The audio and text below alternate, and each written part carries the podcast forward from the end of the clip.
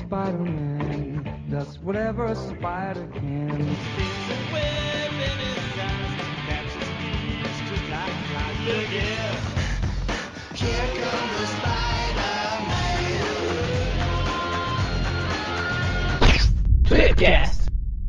Bem-vindos a mais um Tweepcast. Começamos o programa de hoje apresentando o Pauleira Magaren. o gerente executivo da Alquemax, Coveiro. Opa! E com vocês aqui o holográfico cearense Paulo Arthur. É, e com vocês o Mônio 2099. E como sempre, reunidos graças aos esforços daquele refúgio do século XX, Eric.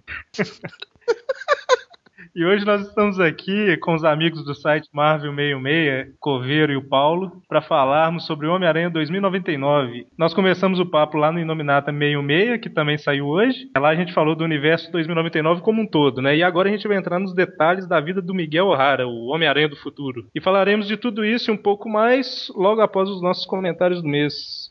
Well, it's one for the money, two for the show, three to get ready. Now go get going, but don't you É isso aí, Magaren. Homem-Aranha 2099, o tweetcast de hoje.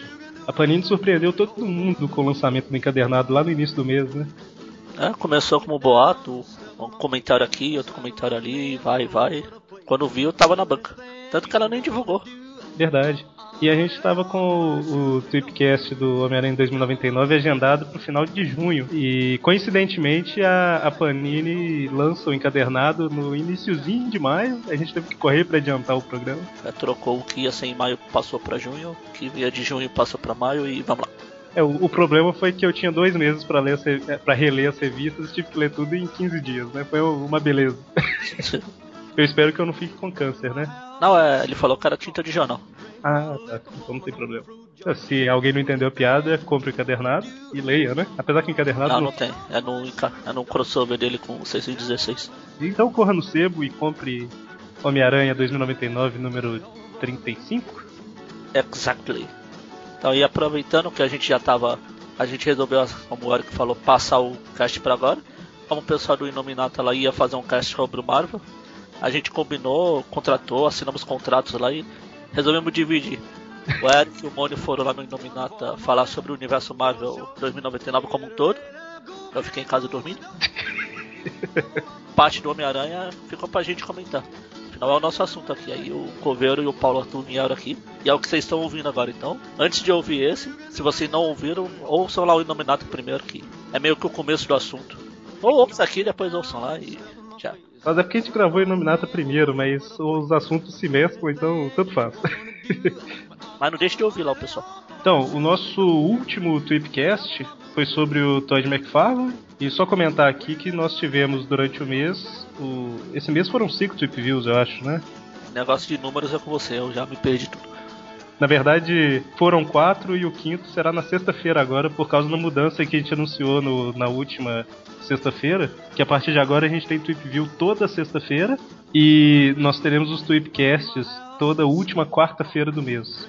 Então, os programas que a gente teve esse mês. É, o Trip View 54 foi da The Amazing Spider-Man número 46, revista lá dos anos 60. O 55 da Homem-Aranha 136, a revista mensal de abril. O Trip View 56 foi a continuação da clássica, né, que foi o arco que começou na edição 47 que foi- terminou na 49 da The Amazing Spider-Man. E na sexta passada a gente teve o Trip View da Teia do Homem-Aranha número 18. E sexta agora nós teremos o primeiro Trip View da linha Ultimate do Homem-Aranha. Que por incrível que pareça, o Magaren leu e participou, né, Magaren? Hã? É o quê? Eu só falo na presença do meu advogado. Mas sim, agora eu voltei a, a dar uma chance, sabe como é? O meu meio tá tão chato que eu pulei para as versões alternativas. As histórias do Miles Morales estão legais, vou continuar por enquanto. Até a Marvel não cagar tudo. Até a Marvel não estragar tudo, como sempre. É, ela tem que acabar com o universo 616 primeiro pra pular pros outros. Nada, não precisa. Vídeo 2099 aí. É verdade. Então, comentários e e-mails. No Todd McFarlane teve um, um comentário lá, né, Magaren? A gente teve o comentário do The Amazing Spider Blog, ou o André Albuquerque. Espero que eu tenha falado certo. que ele fala que a única coisa que ele leu com o roteiro do Farlane foi, o, foi a Tormento mesmo, que ele comprou na época da Grande Desafios lá. E o que ele gostava é a maneira que ele ligava a narração que os personagens faziam. O que era mostrado na arte, estava mostrando na na narração. Acho que talvez porque ele criava o roteiro e a arte, né? Não ajudava. Não tinha aquele estilo do Stan Lee de, ó, faz uma história aqui com o Aranha apanhando e depois alguns diálogos. né, ele controlava tudo, né? se É. for olhar. Então, a gente recebeu um comentário também na, no Trip View da revista mensal, a 136. A gente falou lá da Amazing Spider-Man, acho que 679.1, e da Evanging 1 e 2. O André Albuquerque também comentou lá, falando que a Evanging tá valendo pelas piadas mesmo, né? Que, que tá legal e tal. Que a história do ato foi até legalzinha. E o Presto comentou alguma coisa sobre acelerar a cronologia, né? Que a Panini falou, ela lançou em, em março uma revista maior para acelerar a cronologia da Amazing Spider-Man. E ela lança duas Avengers na, na revista, né? Aí o Presto tava comentando lá de. Ele não entendeu muito bem como que a Panini tá querendo acelerar a cronologia, né? Mas o, o André comentou aqui que talvez a Panini tá querendo fazer isso só depois da Ends of Earth que é fins ou confins da Terra aqui no Brasil, porque aí já vai estar mais perto lá da Amazing Spider-Man 700. Que sem dar spoiler é a, último, a última edição da linha The Amazing Spider-Man. Apesar que esse spoiler todo mundo tá sabendo, né? Não é oficial. É, justamente. Aqui é o que ele acha, né? Não tem nada dito em relação a isso. A gente já sabe que a revista de maio saiu três, é, duas e-mails em uma Evend. Então vamos ver aí. É, é bem possível que, que a gente tenha revistas com mais páginas até o final do ano, porque a 700 tem que sair esse ano ainda. A Panini tá na 682. Ou seja, até 700 são 18 edições. É uma zona. Quantos meses que a gente tem? A partir de junho? A gente tem sete meses? Não, até que tá tranquilo, né? 18 edições em, em sete meses dá. É, dá tempo. Enfim, isso aí é o comentário dele. E a gente teve também um e-mail do nosso amigo o Aranha Escarlate, que não é nem o Ben Reilly, nem o, o Kenny, nem. Ah, sei lá quem mais. É uma zona isso. Ele fala. Aí pessoal da Aracnofã, primeiro de tudo eu gostaria de dar os parabéns. Abre eh, parênteses. Sou o maior puxa-saco, mas eu, elo- eu gosto muito do trabalho de vocês. Fecha parênteses. Bem, o Todd McFarlane é realmente muito bom no que faz. Seus desenhos são incríveis. Falando do Tripcast Poderes do Aranha, os poderes realmente dependem da conveniência de roteirismo. O Mono é um ótimo, Mary Jane. Eu gostaria sim de mais áudios de- da cena. Aí, ó, aí, ó, Mono. Bobear você vai ser Mary Jane melhor que a Christine Dust. Ou essa nova aí que eu nunca sei falar o nome. É, não, mas dessa vez eu vou poupar a garganta do molho e não vou. Não coloquei ele pra falar nada, não, do, do Mary Jane. Aí ele fala, um- manda um recadinho pro Mônio aqui. Quanto ao fator de cura do Wolverine, eu tenho minha teoria. Creio que o poder precisa de um tipo de ponto central que, em caso de corte no Wolverine, ficaria na parte maior. Assim, se cortar a orelha ou o braço, regeneraria a maior parte do corpo, e a menor parte, a orelha ou o braço, morreria. Dessa forma, o único jeito de haver dois Wolverines seria cortar perfeitamente ao meio, o que seria impossível. Olha só. E ele tá comentando porque o Mônio falou que o fator de cura do Wolverine é tão potente que se cortar um braço, nasce um Wolverine do braço. E o Ezequias E. Ferreiro, nosso Aranha Escarlate, prentidão aí. Mais um dos clones do Aranha. É um clone que precisa escrever um pouquinho melhor, né, Zequias? O que importa é se fazer entender. É, continua mandando aí. É o treinamento. Aí o Dennis Lodge não sabe escrever e tá no comando das histórias do Aranha. É Verdade. É, e nós também tivemos outro e-mail aqui do Leandro Timão. Timão? Isso é viver, é aprender. Hakuna Matata. É, Timão e Pumba ou Timão, Timão? Salve o Corinthians. Então, Leandro Timão Carlos. Eu acho que ele nunca mandou e-mail pra gente, não. Qual que é o nome do cara que tá conversando no grupo lá? É Leandro Carlos? É ele mesmo. É, o Leandro nunca mandou e-mail, mas ele tá ativo lá no nosso grupo, lá no Facebook. Inclusive o link tá no post aí. Quem quiser discutir sobre Homem-Aranha e tudo mais, acesse o grupo. Então ele mandou: Salve Aracnofãs, me chamo Leandro, gosto muito dos tweepcasts e views. Quando eu ouvi o primeiro, que é sobre a última caçada de Craven, que tem aquela trilha sonora horrível, né, Magari? Eu- Sou eu que tô falando, não ele. É a trilha sonora que só fica os batuques de tambor do início ao fim. Ratado. Mas voltando aqui, quando eu vi o primeiro, que é sobre a última caçada de Craven, fiquei maluco pra adquiri-la, tanto que consegui. Gostei muito da entrevista com o Mike Deodato Jr. Olha, a gente fez o cara comprar a revista, que legal. Pelo menos ele gostou, né? Pois é. Aí, Panini. a gente consegue vender revista. O tweet onde falam sobre o Duende Verde foi hilário. Ainda mais que tinha a participação do Carlos Voltor, que eu já conhecia dos Nerdcasts. Também pretendo adquirir Caída Entre os Mortos, no qual vocês me empolgaram bastante. Será que foi o Moni imitando a Mary Jane? Provavelmente. Olha o Bonnie aí. Como diz o Mônio, ai meu Deus. Ah, Então é isso, Aracnofãs. Admiro o trabalho de vocês e espero que evoluam mais e mais. E se eu puder contribuir, estamos aí pra isso. Valeu, Eric Vinícius, Wellington Magaren, Mike, Mônio. Abraço a todos. Aí valeu o elogio e vai Corinthians. Vai Corinthians? Vai né? Corinthians.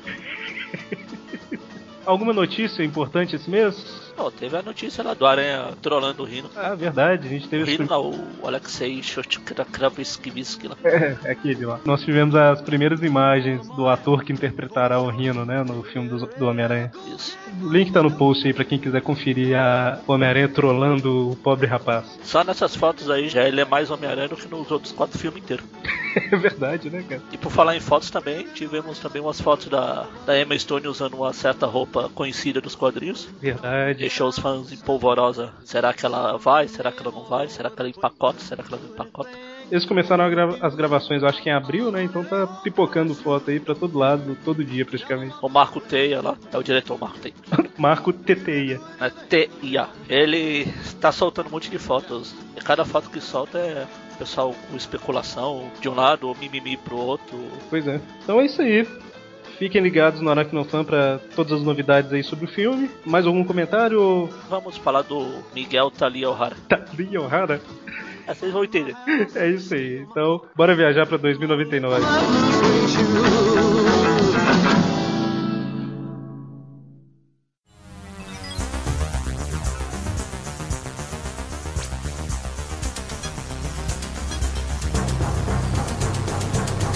Então, a gente já apresentou mais ou menos o- a história do Miguel O'Hara lá no Inominata, né? Mas eu acho legal a gente relembrar aqui a origem do personagem e se por acaso alguém tá ouvindo esse programa antes de ouvir o Inominata, não deixa de conferir lá depois, né? Ou vá aqui e depois ou vá lá.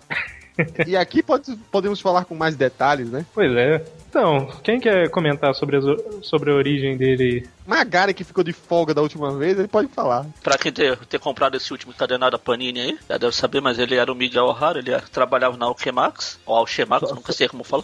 Alquemax, e posso só fazer uma correção? Diga, Ele não trabalhava, ele vai trabalhar, é no futuro. É, ainda falta muitos anos até começar lá. O cara nem nasceu ainda, né? é, vamos ficar igual no Guia do Mochila, Mochila das Galáxias lá. Tá, viajemos para 2099 e nos coloquemos como observador. Está tudo Tá, bem, ok. gente. Tá, então vai ser no passado, beleza. Nossa, então, 2099 a conexão continua uma droga romântica. Nossa, Então, ele traba, trabalhava, trabalhava na, na Alchemax e como era- ele era gerente de projeto, de pesquisa. Tava fazendo um, procurando fazer um ser humano perfeito, baseado no DNA do, de um herói antigo que existia, que era o Homem-Aranha. É, Vale citar que nessa época aí ó, houve alguma coisa que a gente não sabe, que extinguiu a era heróica, né? Nessa época não existia mais super seres. Deve ser péssimos escritores, né? Que do jeito que a herói que tá sendo escrita aí, depois do Reinado Sombrio.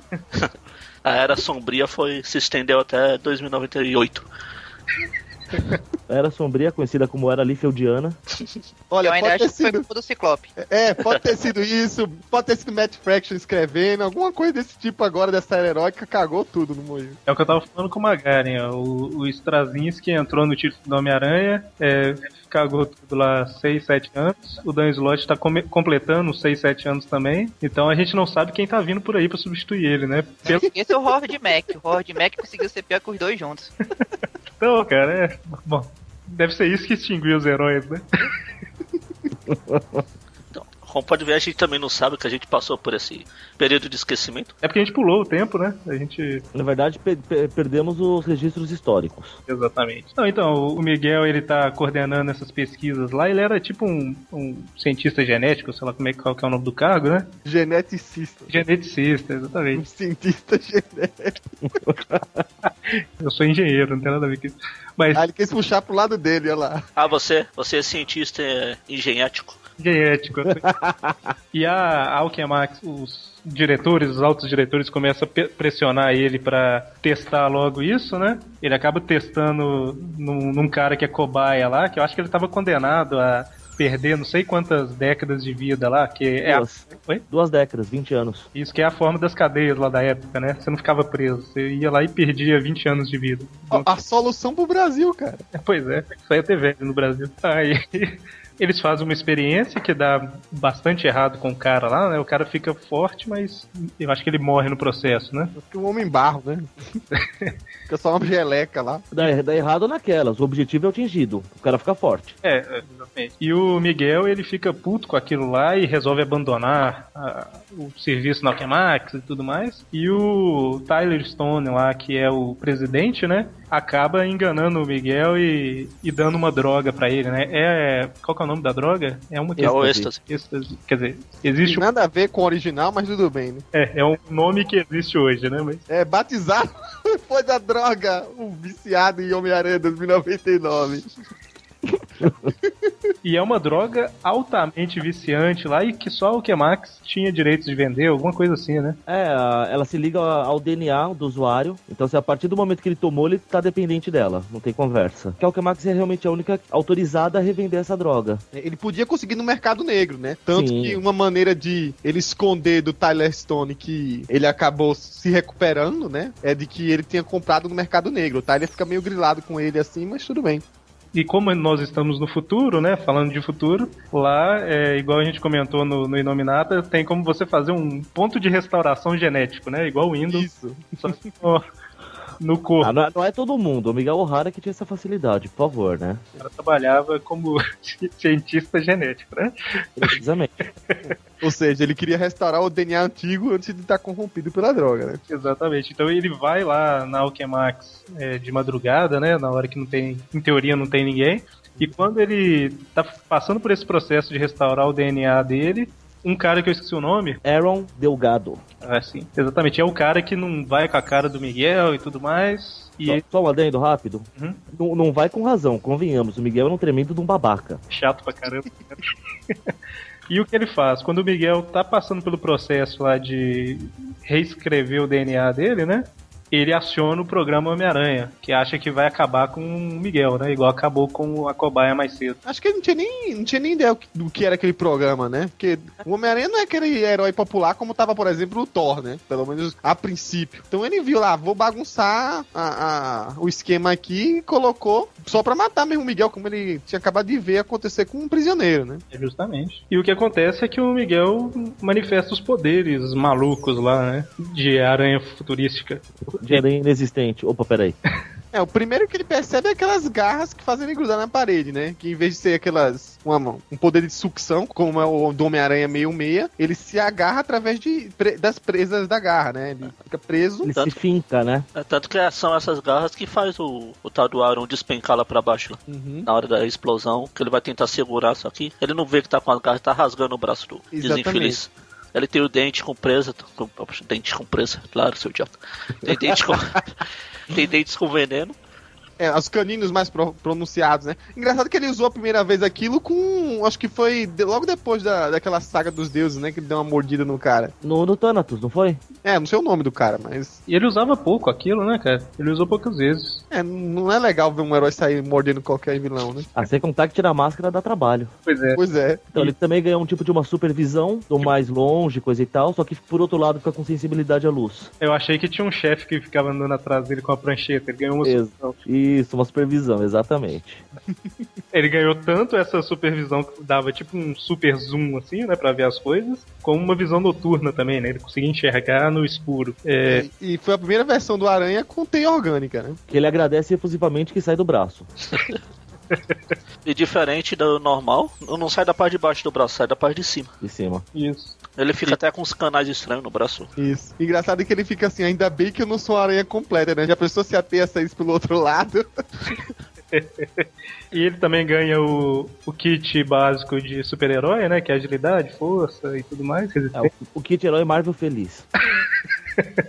A única coisa que ele não ganhou que o Homem-Aranha 66 tem é o sentido de aranha, né? Ele ganhou essa visão acurada aí. Tem eu tinha, né? Cadê? Como- O atual não sei nem, nem como é que tá. Perdeu? Ele voltou? acha, ele acha que tem, ele sempre achou que tem. É, ele né? nunca teve essa porcaria, na verdade. Nos flip views que a gente faz comple- comentando as histórias dos anos 60, a gente chegou à conclusão que ele nunca teve sentido de aranha. Ele achava que tinha, entendeu?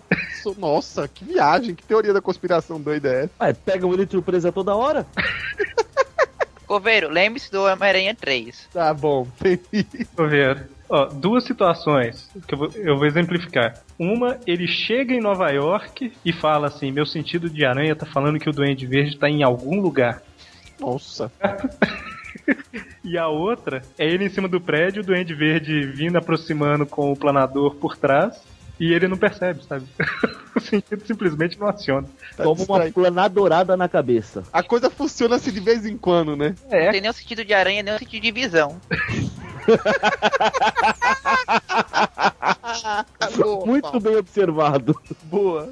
É, Isso sem contar que ele usa o sentido de aranha pra ler um papel queimado, né? Numa, numa história aí. Velho. O papel tá queimado, eu vou jogar uma teia em cima dele que meu sentido de aranha vai me ajudar a ler o que tava escrito. Que, que maluquice. Anos 60, né? Mas enfim, né? Com Miguel O'Hara eles falaram assim, ó, realmente o, o 616 nunca teve, mas a gente não quer deixar ele infeliz, desmentir isso agora, né? Deixa ele viver feliz achando que tem um sentido de aranha lá, mas o 2099 a gente já tá falando de cara que não tem. e o uniforme dele é uma, uma antiga fantasia de Halloween, né? Dia dos Mortos, lá do México, que ele usou lá no. É, não é, é novembro. Não, se bem que é pegado, né? A gente fica fazendo essa diferença, mas lá fora é um feriado estendido, né? Que vai do dia 31, o dia 1 é o verdadeiro Halloween, né? que é o All Hallows Win, né? E o dia 2 que é o dia dos mortos. Então é um- são os três dias de festa. Então acaba sendo a mesma coisa. Não, É. 2099 é tão avançado que até uma fantasia de Dia dos Mortos é de moléculas estáveis. E, aí comprou, e comprou num lugarzinho qualquer, né? Tanto que mais pra frente ele volta lá, lá pelo México de novo, ele encontra um monte de homens é, que aranhas. ele No encontra o México. doutor, o Ele doutor pegou estranho, né? Doutor Estranho. Ele já encontra um monte de fantasia dele quando ele volta do submundo, pô.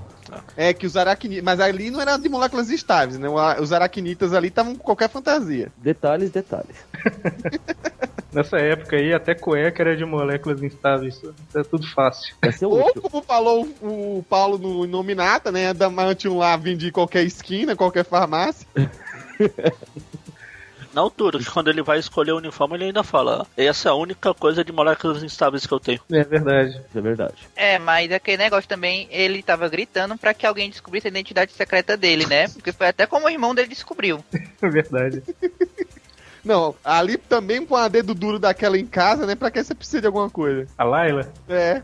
A Peraí. Laila é, é o holograma dele, né? Que. Peraí, ela fez exatamente o que ele mandou ela fazer. Ele não não tem culpa se. Ela não tem culpa se ele não previu que iriam, poderiam, poderiam ter feito aquela pergunta pra ela. a É, mais se, forte, se ele é né? burro, a culpa não é dela, concordo. Exatamente. Ó, oh, você vai querer comentar sobre a cor do uniforme agora? Vou defender eternamente que esse uniforme é azul. Mas não é azul? De Comenta. acordo com a revista da Panini é preto. Pô, Que na mas verdade, na que, revista na da verdade é a Panini, tá não. tradução da revista original americana, mas Na revista americana, é, qual que é a frase que a Laila fala, ô Mônica? era um homem horrível de azul, ele foi por ali. Então, na, na revista da Panini, Certo, Laila? Obrigado.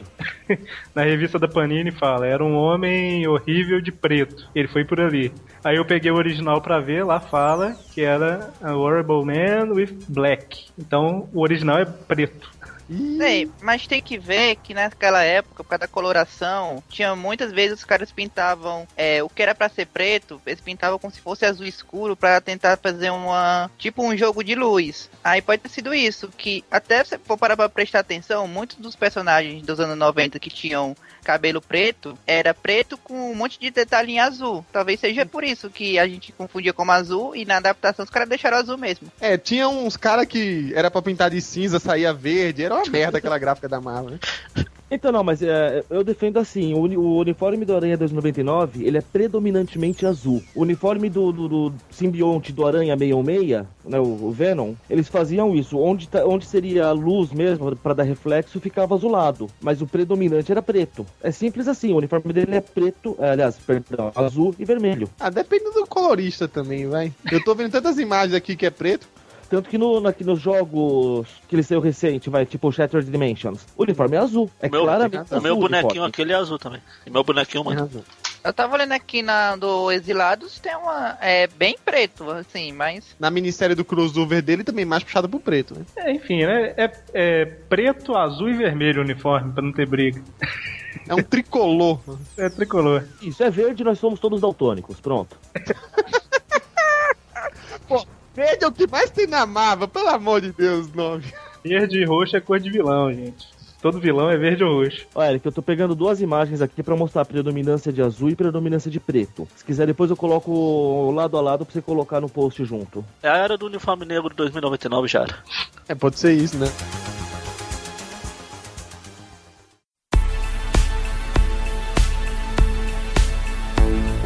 Então, a gente já comentou que ele tinha esse holograma que era a Layla, que o Mônio chama de Lila, né, mano? Eternamente lila.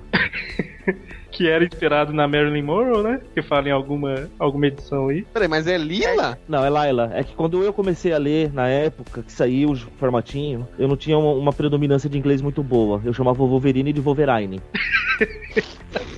Vergonha, né? Eu sei, eu sei. É, rapaz. Wolverine. Horrível, né? É uma, ve- é uma vergonha que eu carrego comigo. Na verdade, o que você fazia era misturar português com inglês, né? Porque em inglês é Wolverine, é Wolverine, né? Não, Wolverine. não, não tem nada a ver. Eu, eu Não, é, você viajou também, Eric. Piorou a situação. ia te defender, mas não... não- O Wolverine. Ah, dá um desconto, gente. Eu tinha coisa de 13 anos, vai. Mas eu acho que quem lembra que parece a Mary Monroe foi o Peter quando ele foi lá no crossover. Porque a Lila, Laila, seja lá como vocês quiserem chamar, ela tinha diversas personalidades e aparências diferentes. E uma Até delas Ah, então teve- era a Tia May. Pois é, ele mandou deletar. Oi, você quer o, o cafezinho, não sei o quê? Deleta essa. né? Foi um agasalho, tá frio lá fora. Ele ainda olha pro leitor assim. Que é uma situação que vai se repetir lá na frente quando ele vai contratar uma secretária. É Também é a cara da Tia May. É verdade. É a Que era, que Mr. era April. April. O nome dela era April, eu lembro. Mas o bacana é que a Lila, ela servia realmente do papel de Tia May, né? Ela tava ali só pra fazer a, a, digamos assim, a, o papel de mordoma, vamos dizer, do- caparando o Peter, no caso seria o o Miguel, né? Cara, mas curiosamente era uma das melhores personagens, o holograma. Ah, mas ela era bacana, né? Podia ter essa coisa didática dela de fazer exatamente o que ele pedia várias vezes, né? É que dava graça. É, mas tipo, ela engolia, por exemplo, a noiva dele em personalidade. Era Ela muito tinha melhor ciúme, personagem. né? Acho que aquilo ali foi quando ela endoidou mesmo, não foi de ciúme não. Todas as máquinas endoidaram. Ah, sim. É, na verdade, ela começa a ma- a ter um certo ciúme do Miguel, aquele negócio, e, e lá na frente, pelo que eu entendi, vocês me corrijam, mas eu acho que já era meio que uma manifestação daquilo que explode lá na frente, que é aquele tipo vírus, entre aspas, assim, né? É, então, é o que o, que o, Mi- o Paulo lembrou, realmente. Eu me lembro que ela começa a ter ciúmes, mas eu me lembro depois que justificam esse ciúme dela. Ela começa a ter esse ciúme, tipo assim, lá pra edição 2 ou 3 da revista brasileira. E esse negócio do vírus é lá pra 16, 17. Ah, sim. Então é. Eles justificaram lá na frente, né? É, Ela e o Gabriel são, digamos assim, eu acho que até são mais legais, né? São, davam uma graça a mais na revista, né? O Miguel justamente tava, como vocês falaram, ele era chatão e quem dava o balanço da história até um ar mais, tipo, ah, um ar mais heróico era o Gabriel, né? Que mesmo é, sabendo que ele era Homem-Aranha, mas não querendo entregar isso, né? É que estimulava ele a, vamos dizer assim, olha, minha namorada tá em perigo, ou você precisa resolver isso aqui, ou alguém tem que resolver isso aqui. Insinuava pra que o- ele vestisse o uniforme de Homem-Aranha e pudesse resolver o caso, né? Porque anteriormente o Miguel era completamente egoísta mesmo. Sem contar que coube ao Gabriel a honra de soltar a frase, né? Com grandes poderes vem grandes responsabilidades. Os dois eram altamente retrô, né? Eu acho que a Lila ter aquela visual é por conta disso, de eles adorarem coisas do passado por aí. vai. O Gabriel ainda mais, né? Mas espera aí, Mônio. Pera, tá dizendo que ele disse essa frase e não morreu? Pois é, incrível, né? E virou demônio, virou o, dia- o duende. Não, não, depois desmentiram, não era ele. Ou será que era, né? O que, que, tá- o que, que é verdade? Ai, meu Deus. Segundo Peter David, ele não queria que fosse, botaram o que era e depois desmentiram. Eu imagino que quem tá ouvindo sabe, mas o Gabriel que a gente tá falando é o irmão do Miguel O'Hara, né? Qual que é o nome da, da ex-namorada do Miguel? Aquela. Ele largou ela pra ficar com a Dana, que é essa personagem que vocês falaram que não tem muita personalidade, né? Não, ela era revoltadinha, né? E aí ela começou a adorar o Homem-Aranha porque ele era o símbolo contra as grandes corporações, né? Que eram Não, os grandes Não, vilões. não, não. da época. Essa, essa Não, é a não, namorada pera do, aí. do Gabriel. É que são Não, três essa é a personagens- namorada do Gabriel, isso que eu tô falando. Não, Ah, não, a, então- a Dana não, que não não, pera tem aí. A personalidade. Dana é a namorada do, do Miguel, atualmente. Miguel, e tem a, e tem a ex-namorada do Miguel, que é ela que programou Lila. a, Laila, ou Lila. Então, não é isso que eu tô falando? É dela. Não, é que Não, não, é outra. mulheres, são três mulheres, na verdade. Ó, Calma. peraí, vamos pôr em ordem. A Dana é a filha que ficou com o pai dele. Isso. Isso. Sim. É, a lá, a lá, lembrando direitinho, antes de existir isso, Norman Osborn, né? Ficar com o vilão. Pode- Pois é. Então, a Dana é essa. A p... É a Dana. Que- quem era a revoltadinha? Era a Kelly, alguma coisa, eu acho. É. Que- E essa outra é, é, Essa. quem? Uma- é uma meia chinesinha? É a, a- a- Não, Não, essa aí é a Não. China. China. China. essa que programou a Laila. Isso. é a Pois China. Peraí, peraí, peraí. É. Chi- China. A meia chinesinha é a China? É. Ai, meu Deus. Então, Embora eu não sei, eu não sei se a pronúncia é China, né? Mas a Laila é Lila pra mim, então. Não, porque então é, e a China que foi que foi pro. É, que foi a que esteve no México com ele, né? Que teve aquela namorou faca todo o que destino. falaram. É Que, que estudou com ele na academia da Alquemac quando eram crianças. Isso. O que eu ia falar é, é porque vocês falaram que o Miguel e o Gabriel, ou Gabriel, né? Já que a gente tá nessa maluquice de pronúncia. Então, Pra mim, o- pra mim o nome é Gabriel, assim como o nome dele é Miguel e não Michael. É, mas o dele escreve Miguel, né? Não, mas tá certo. Gabriel escreve Gabriel, ué. Ah, meu Deus, tá bom. Tá, ok. O que eu ia falar é que, da mesma forma que os dois são meio é, retrô, né? A, é China que vocês falaram o nome dela? É China. É, China que era a meia China. Então, a Xena. tá, a China, ela era extremamente retrô, né? Ela era fix... é, aficionada com o século XX. Tanto que o mordomo robô dela era o Kennedy, né? Apare... Precisamente. Ela pegou de um mostrava jeito que iam ser um casal. precisamente. Eu só tinha, eu tinha perguntado o nome dela só pra fazer esse comentário lá atrás. Eu acho- Terrível, hein? até falar essa coisa de retrô e do Miguel adorar o passado, né? Acho que remete a, a justamente o crossover também que ele teve com o Homem-Aranha meio meia e que era a época que ele mais adorava, né? Que é a tal da época heróica. Não essa de hoje, mas lá, lá de 93, 94. É, Eu acho que quem gostava disso ali era o Gabriel, não era não? Porque o Miguel tava nem aí pro passado. Não, o Miguel gostava sim, pô. Várias coisinhas Não, o dele Miguel- ele remetia ao Miguel era- passado. Miguel não era tanto, mas ele tanto que a, alguma coisa era, mas ele não era tão fissurado. Tanto que a, a câmara de, de transformação que, que ele virou Homem-Aranha nela remetia ao casulo de teletransporte do filme A Mosca. É, tanto Isso. que, se a gente for fazer uma comparação, eles dois devem gostar quando eram criança, adolescente, mas o Miguel virou aquele que cresceu e ah, eu não gosto mais disso. O Gabriel não, o Gabriel continuou. O Miguel chegou a usar a ca- a camisa que era o uniforme do Jornada nas Estrelas da Nova Geração, nunca vou esquecer isso. O, o jovem Miguel O'Hara. Então, É. E que- Não, mas é. Acho que ia ser uma boa a gente falar os personagens coadjuvantes, não? Assim, porque a gente tá soltando, talvez o pessoal não tenha lido direito. é, eu acho que o Miguel e o Gabriel tá bem explicado, né? Assim, o Miguel é o Homem-Aranha 2099, né? E o Gabriel é o irmão dele. Os outros que a gente tem são a, a, a Dana, eu acho que é D'Angelo, Dana D'Angelo, isso mesmo. que é a namorada, inicialmente é a namorada do Miguel, né? Que é a mulherzinha meio sem personalidade. Meio você tá sendo bonzinho. É, paralelamente, o Gabriel tá namorando a Casey, que é uma. Era meio que. que, que vocês falaram Na meio. verdade, essa Dana aí, se eu não É. me engano, ela começou namorando o Gabriel. Ela conheceu Não, o é- Miguel e pulou. É, É, ela uma era namorada do troca aí. Gabriel e o Miguel roubou, isso mesmo. É, houve uma troca aí. A, a Casey, ela era revoltadinha, ela era anti-corporação, né? Como eu falei. É, Ela morava no submundo até, né? Uhum. É, e tem a, a China, né? Que é a E a ex- China... China Kwan. a ex-namorada do Miguel, né? Ele largou ela pra ficar com a Dana. Pois é. E é verdade mesmo que ela namorou o Doutor Destino também depois? Quem? Hum. A China. Não sei, eu não lembro. É. Não, hein? Teve uma que Acho namorou o fora. Doutor Destino no, no final lá do É. no Mundo do Amanhã, lá, World of Tomorrow. É, esse não saiu no Brasil, né? World of Tomorrow. Não, não. Então, além disso, a gente tem o Tyler Stone, que é o presidente da Alchemax, né? A princípio tem um vínculo muito forte com a família do Miguel, mas só vamos saber isso mais pra frente, né? Isso, é, ele sempre meio que protege o Miguel na Alchemax, né? E depois a gente descobre por quê. Eu... Eu, Tão bonzinho que a droga que ele deu era falsa, o êxtase. é verdade. E assim, eu, eu acho que eu não preciso falar isso não, mas se você que tá ouvindo ainda não leu o Universo 2099, vai ter spoiler no programa, né? Porque, É, né? já teve, na verdade, né? Mas. Já teve muitos. Pois é, eu nem, nem preciso. É, eu acho que o melhor spoiler é dizer logo que a, é, a vida do Miguel, na verdade, é uma novela mexicana. Ele roubou a namorada do irmão, descobriu que o pai dele era o cara que ele considerava o pior inimigo, depois o irmão dele virou o Ven o meu irmão dele virou o Venom, depois o pai dele é, roubou a namorada dele. Aonde ele conseguiu o uniforme mesmo? Ele é meio mexicano, meio irlandês, tá na veia mesmo. É, é isso que eu ia comentar. A vida dele é meio mexicana e meio irlandesa. É, E tem a mãe dele também, que é doido de pedra. Concheta É a Conchata. O'Hara. Então, Não, primeiro ela era saiu de Concheta, uma na novela Panini virou mexicana. Conchata, né?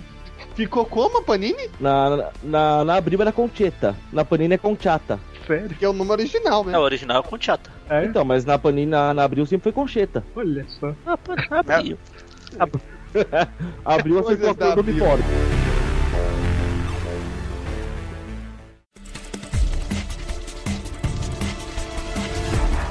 Eu acho legal também a gente comentar que alguns vilões clássicos do Homem-Aranha que a gente conhece ganharam versões 2099, né? E o primeiro que apareceu foi o Abutre, né? Uma ótima versão. É, Literalmente o Abutre. né? E ele é o mais presente até o final. Literalmente até o final. A última Chato edição da aqui loja. do Brasil é com ele, né? Ele é o único que aparece também nesse World. Bom, isso aí vai falar mais pra frente. E no crossover também, com o meio É, meio, é ele ele. aparece. É ele de um lado, o Venom do. O Venom, já que estão falando pronúncia, do outro. Eu acho que das versões de 2099, acho que foi a única que prestou, na verdade. É, o Abutre 2099, ele era aquele cara que era líder de um grupo no submundo lá, né? E ele era, igual o Coveiro comentou, ele era realmente um abutre, né? Ele comia carne humana e tudo mais. Ele chega a ser, é, mesmo baseado num personagem do universo meio-meia, a ser bastante original. Acho que até a retratação mais original de outro universo, de outra realidade do personagem. Eu acho que o Noir ganha dele. É, o assim. Noah também. É. Mas o Noah lembra muito fisicamente o outro, né? O Noir é uma versão do, do Adrian Toomes mesmo, não é? É. é, só que ele também é canibal. Não, mas, mas ele é uma variação do que a gente já conhece. O 2099 era uma, uma nova interpretação mesmo. É isso que era legal. E assim essa ideia de ser canibal veio dele, né? Veio dele. Acho que já já a gente vai descobrir que o meio meia também é. Não, o do, o de É o que 2099. falta, né? O de 2099 copiou o Noir. O Noir é no passado, o 99 é no futuro. Aí também tem o. Vocês já falaram, né? Que o meio irmão dele vira vilão e esse vilão seria a versão Venom 2099, né? E o irmão Não, é dele. meio forçado. Veio de Macabro 2099. Olha, Não, eu falo Não, no não, meio não. irmão. O meu irmão. Ah, o meio, o meio irmão, tá, o Kron. Não. o Stone. Que seria o Cronstone. Aí vira um Venom que o que p... aquela a caveira fica pra lá de fora.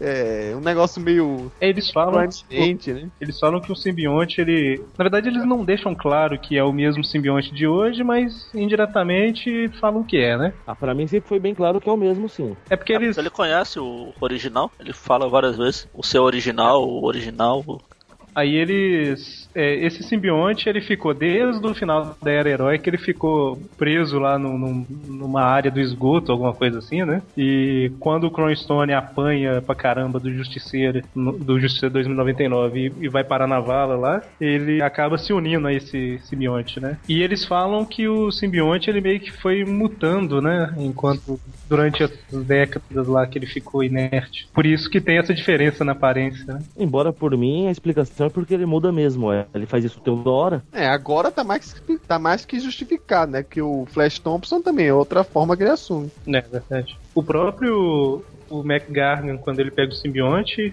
a aparência é ligeiramente diferente do de quando era o Ed Brock, né? É, a única coisa que não justifica é a aranha ficar permanente sempre, né? Ah, é. Ele gostou. Na- e- é, é justamente a lembrança da primeira paixão do Sibionte. É, obsessão. O simbionte nunca esqueceu de verdade o Peter Parker, né? Primeiro amor É. a gente nunca esquece, pô. É amor de aranha onde bate e arranha. Nossa Deus, Taram, pam, E pensar pam, E pensar que tudo começou com o plágio da Julia Carpenter. é verdade. pam. É, agora que é uma personagem que surgiu também do nada ali, né? Na Guerra Secreta. Aí o, o, o irmão, mas segundo alguns é um, um metamorfo ou o que seja, que se- virou o Duende Verde 2099, né? Ou macabro, ou. Na verdade ele só chama Não, tudo. é- É doente. O só macabra, o macabra aparece só no, no jogo, no Shattered Dimension, doente macabro. Na- não, ele é pa- tem um duende macabro, só que ele é lá do crossover. E ele é do- de um futuro, É, então, mas. ele é o de 2000 e 2211. Pois é. É, isso aí é de outra coisa que depois o Peter David aproveitou ainda, né? Ah, não, o Peter David aproveitar a história dele é só o que ele mais faz. É, o, esse duende aí, ele aparece lá naquela época que o Miguel, ele é, ele é presidente da Alquemax, né? E ele fica provocando o Homem-Aranha, falando que o Homem-Aranha, ele, é o- ele tá nas mãos das corporações e tudo mais. E lá no final a gente vai descobrir que é o, que é o irmão dele, né? E depois eles desmentem isso e sei lá o que que eles arrumaram. É. Alguém aí sabe inglês assim bem pra ler? O que, que você quer Manda que aí. a gente leia? É, vou passando aqui por mensagem aqui, tá falando o que o Peter David disse sobre a identidade do, do carinha. Talvez fosse bom comentar a ideia dele, porque eu tô achando que essa Jennifer aqui é aquela madre, sei lá o que, como é que Padre, chama. é padre, Padre. Jennifer. É padre mesmo? É. Aquela padre que aparece lá pela edição 10, é? Deixa. Ele fala isso mesmo, que a ideia dele é que fosse ela. Ah, é verdade, olha só, que era irmã da, da Dana, né? Pois é, acho, que- aí eu acho que foi uma das razões pela qual eles mudaram depois a identidade do cara. Aí deixaram indeterminado, porque não era pra ser o Gabriel e praticamente isso aí é querer transformar a no- a vida do cara em novela mexicana demais. Porque a vida dele, nas duas últimas edições que não era pro ter David, jogaram no lixo. É, o, o Duende, então, nas revistas ele foi revelado como sendo o Gabriel. Lá no Manifesto Destino eles fizeram um retcon falando que na verdade era um transmorfo que fingiu que era o Gabriel, né? E que estava sendo processado pela mãe do Miguel que morreu e depois não tinha morrido. Ah, universo Marvel, nem no futuro você muda. E a ideia original do Peter David era que fosse a padre Jennifer, né? Que é a irmã da Dana. Pelo que o, o texto que o Paulo mandou aqui, ele falou. Ele pretendia fazer depois aparecer o Duende Macabro, que seria o, Mi- o Gabriel. Só que como ele saiu, o pessoal jogou tudo pra cima e faz o que for e já era. Vamos juntar tudo, já que vai terminar em duas edições, daí entenderam tudo errado e fez o que fez, né? Porque o Duende Macabro do jogo, do Shattered Dimensions, ele é o, é o Roderick Kingsley mesmo. Que ele é um, vejam vocês, um clone. Olha, Feito pelo Doutor ou Doutor Octopus de 2099, que aparece lá incrível. também. que coisa, hein? Bom, como eu não joguei esse jogo, viajei, né? Quando os caras não têm mais criatividade pra criar versões de 2099, então eles trazem as antigas, pô, mesmo com quarteto. Que é outra coisa horrível.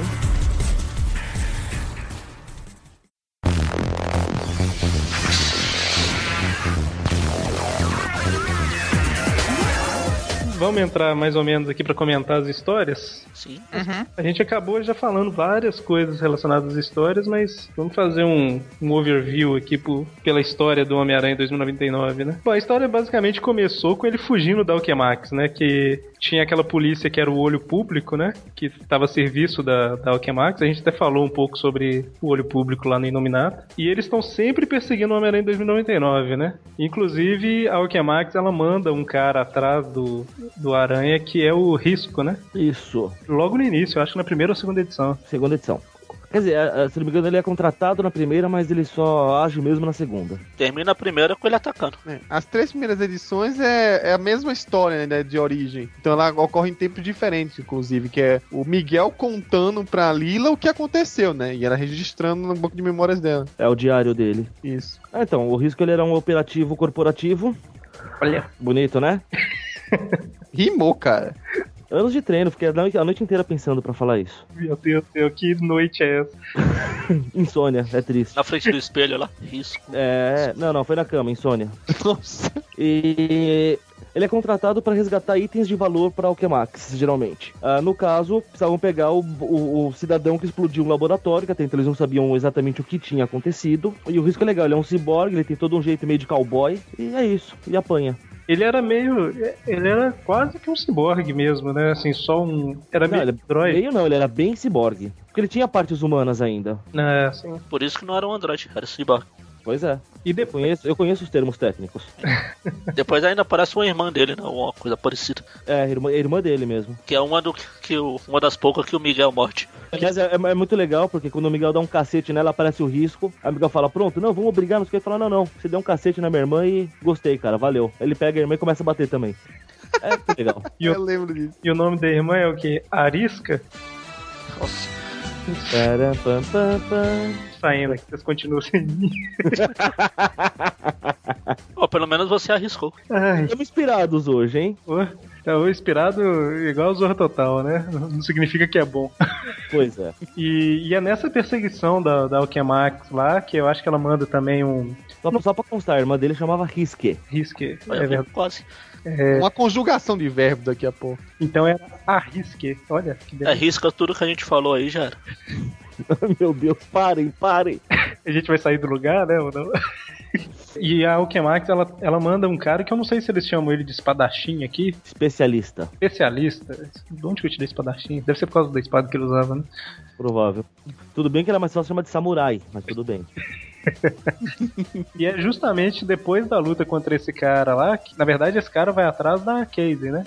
Começa ele tentando pegar a Casey, a Casey vai usar o, o Miguel de escudo. O Miguel reconhece pelo holograma que tinha no carro do Gabriel, que é a namorada do Gabriel. Na verdade, começa que a Alchemax ia usar ela no experimento que nem usaram o cara que, que virou fortão. Isso. Aí pra fugir ela usa o Miguel de, de escudo. Aí ela foge, eles mandam um especialista atrás dela. Aí ele vai, aí o Miguel vai limpar a, a sujeira que tá acontecendo. É, e no final das contas, ele lutando lá contra esse especialista, que ele acaba caindo no submundo e conhece o, o, o Abutre, que a gente já citou e tudo mais, né?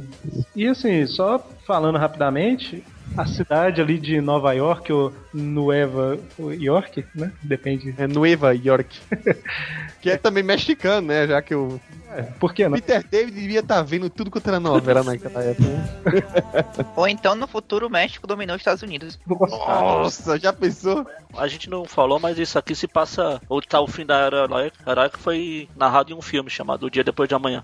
Lembra lá que no final os mexicanos não deixavam os, Estados- os americanos entrarem? Acho justo. É verdade, olha só. E eu contando o final do filme também. Cheio de spoilers aqui. Ah, a gente E- tá em 2099 então, né? Isso já É. passou.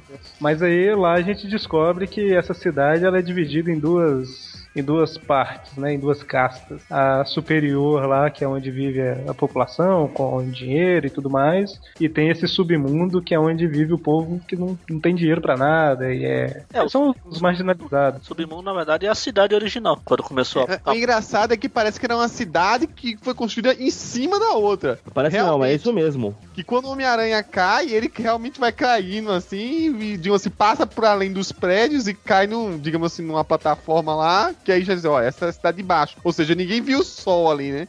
Não- Não é chamada de cidade alta à toa a outra. Pois é. E lá que ele descobre, né, que essa outra realidade, né, de pessoas que não tem, não tem segurança e tudo mais, e isso que acaba meio que também levando ele pro lado de começar a defender essas pessoas como um super-herói também, né? No início ele começa só fugindo da Okemax, mas depois ele passa a agir como um herói de verdade. É, Boa parte é influenciado pelas atitudes da Casey, né? Engraçado como o Miguel tem sempre essa coisa de roubar a namorada do irmão, né? A Casey, na verdade, a culpa foi da Casey, né? Ela que deu meio que em cima aquela coisa, né? Acha o o Miguel um idiota, mas ela é apaixonada pelo Homem-Aranha. Mas eu avisei que o Miguel era um babaca, não avisei? O Miguel, a personalidade dele era bem diferente do Peter Parker, né? Tá parecendo um ciclope se ganhasse poderes de aranha. Até no Aracnofão, a Paulo criou uma oportunidade de falar mal. Mas também com aquela mãe biruta, né? Não podia ser diferente, né? Mas é uma típica personagem de novela mexicana. Tanto é que ela faz todo aquele drama como se estivesse morrendo na primeira aparição. Eu não, eu Não, só- é, ela faz. a- ela, ela, ela é totalmente dramática. Agora, ela também, e quando ela sai do hospício lá, ela vira aquela mãe. mãezona mesmo, né? Que pega um pau de macarrão até, se for possível, pra bater nos outros. eu não sei É. como isso aqui é tão mexicano que o nome dos personagens. não- Ela não batizou o filho, tipo, sei lá, Ricardo Miguel. Ia ser difícil pra eles falarem lá, né? Talvez tenha, só que é aquele nome do meio que nunca é dito. É, já pensou. Pedro, Pedro Miguel, olha. Miguel Roberto O'Hara. Gabriel Jorge O'Hara. Vai ter que colocar uma, uma viola mexicana toda vez que a gente falar algum termo dele. Como é que não apareceu uma Thalia nessa, no- nessa história toda, hein? Imagina Homem-Aranha 2099 na televisão. Começa com a Thalia cantando a abertura. Não, a Bem. Thalia, a Thalia vai fazer o papel da Laila. Ah, tá. Homem-Aranha 2099 tá aparecendo. Maria do Bairro encontra Batman do Futuro. E a maioria dos nossos ouvintes adolescentes estão assim, mas meu Deus do céu, quem é Thalia? Quem é Thalia Maia, né? Nunca ligaram no SBT, né? Cara, reprisa tanto que eles devem saber quem é, cara. É verdade, é verdade. Nessa queda, voltando um pouquinho pra deixando bom. as novelas mexicanas pra lá. Nessa queda do submundo, quando ele começa a agir mesmo como um herói, que a gente, não sei se vocês comentaram lá no Inominato, deve ter comentado, que eles tinham, nessa época tinha um culto a Thor, né?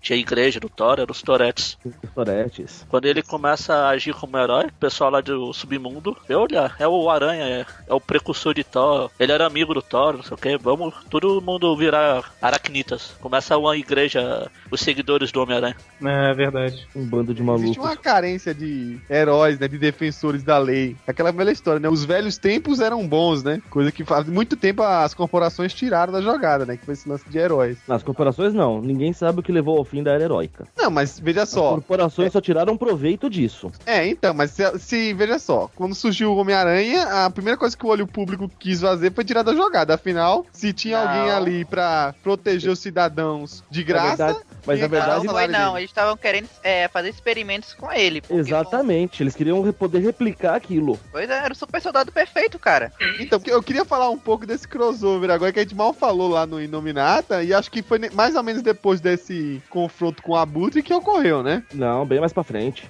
Não, mas aqui no Brasil, mas se você olhar, é, historicamente foi aí, Ah, não? é Na, foi um na pouco de- cronologia certa. Acho que foi um pouco depois do dele ter revelado pro, pro Gabriel que sabia. Ou o Gabriel revelou que sabia a identidade do Miguel. Porque ele chamou o Peter de Miguel lá. Hum. É verdade, verdade. O crossover é depois do, do destino do presidente lá. Não, depois não. pô. Não, depois não, Não, cara. antes. Porque ele era caçado pelo olho público e tudo mais. Ele ainda era caça... Ah, é verdade. Crossover no Brasil saiu na edição 35. O destino presidente foi antes disso. hein?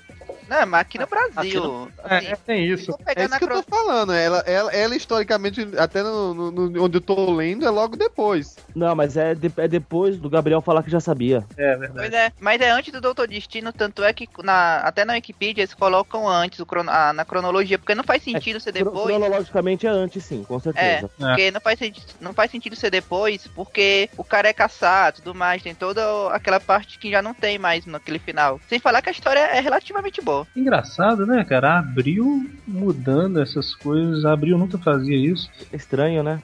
Presa, né? não teve também mudança na capa, né? Não, acho que não, né? Ah, não sei. Não, mas deve ter pagado algum personagem nos quadrinhos. Eu não sei como não apagou aquele Homem-Aranha 2211. Não apagou porque foi o É Peter dele David que eu usou. queria falar. 2500. Ah, O Aranha. 2500. Esse, esse personagem foi o que o Peter David chupinhou depois nas histórias dele, né?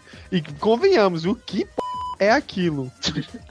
Sabe o que pareceu esse crossover? Enquanto o, o editor lá do Ultimate chegou pro Brian Bendis e disse: "Você tem cinco histó- você tem cinco edições pra fazer o crossover. Pode fazer com o tempo e a paciência que você quiser." Chegaram pro Peter David e disseram: "Você tem 40 páginas, se vira e a primeira página tem que ser a cópia da primeira edição." Boa sorte.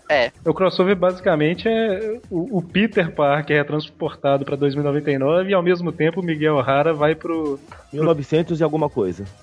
1993 ou 4, sei É, lá. 93, 94 era a época lá. O fato mais marcante lá é que a gente descobriu que tinta de jornal dá câncer. É, que- Através Primeira da vez essa pele. piada. é que foi mais ou menos assim a história. O Peter do nada tava saltando em Nova York normal, de repente ele se vê na Nova York 2099, consegue fugir do olho público e vai encontrando todos os cenários e os coadjuvantes do, do, do Miguel até encontrar lá o Gabriel, o Gabriel contar tudo, falar da Alquemax e tudo mais. Enquanto isso, o, O, Gabriel se deu Miguel melhor. O Miguel se deu melhor, né? acordou do lado da Mary Jane. Dessa vez ele não deu sorte. É, por- é porque É. o Peter não é irmão dele. O mais, mais legal é quando ele acorda assim. Quando ela acorda, quem é você? Ele fala, pau. Ela, seu pervertido.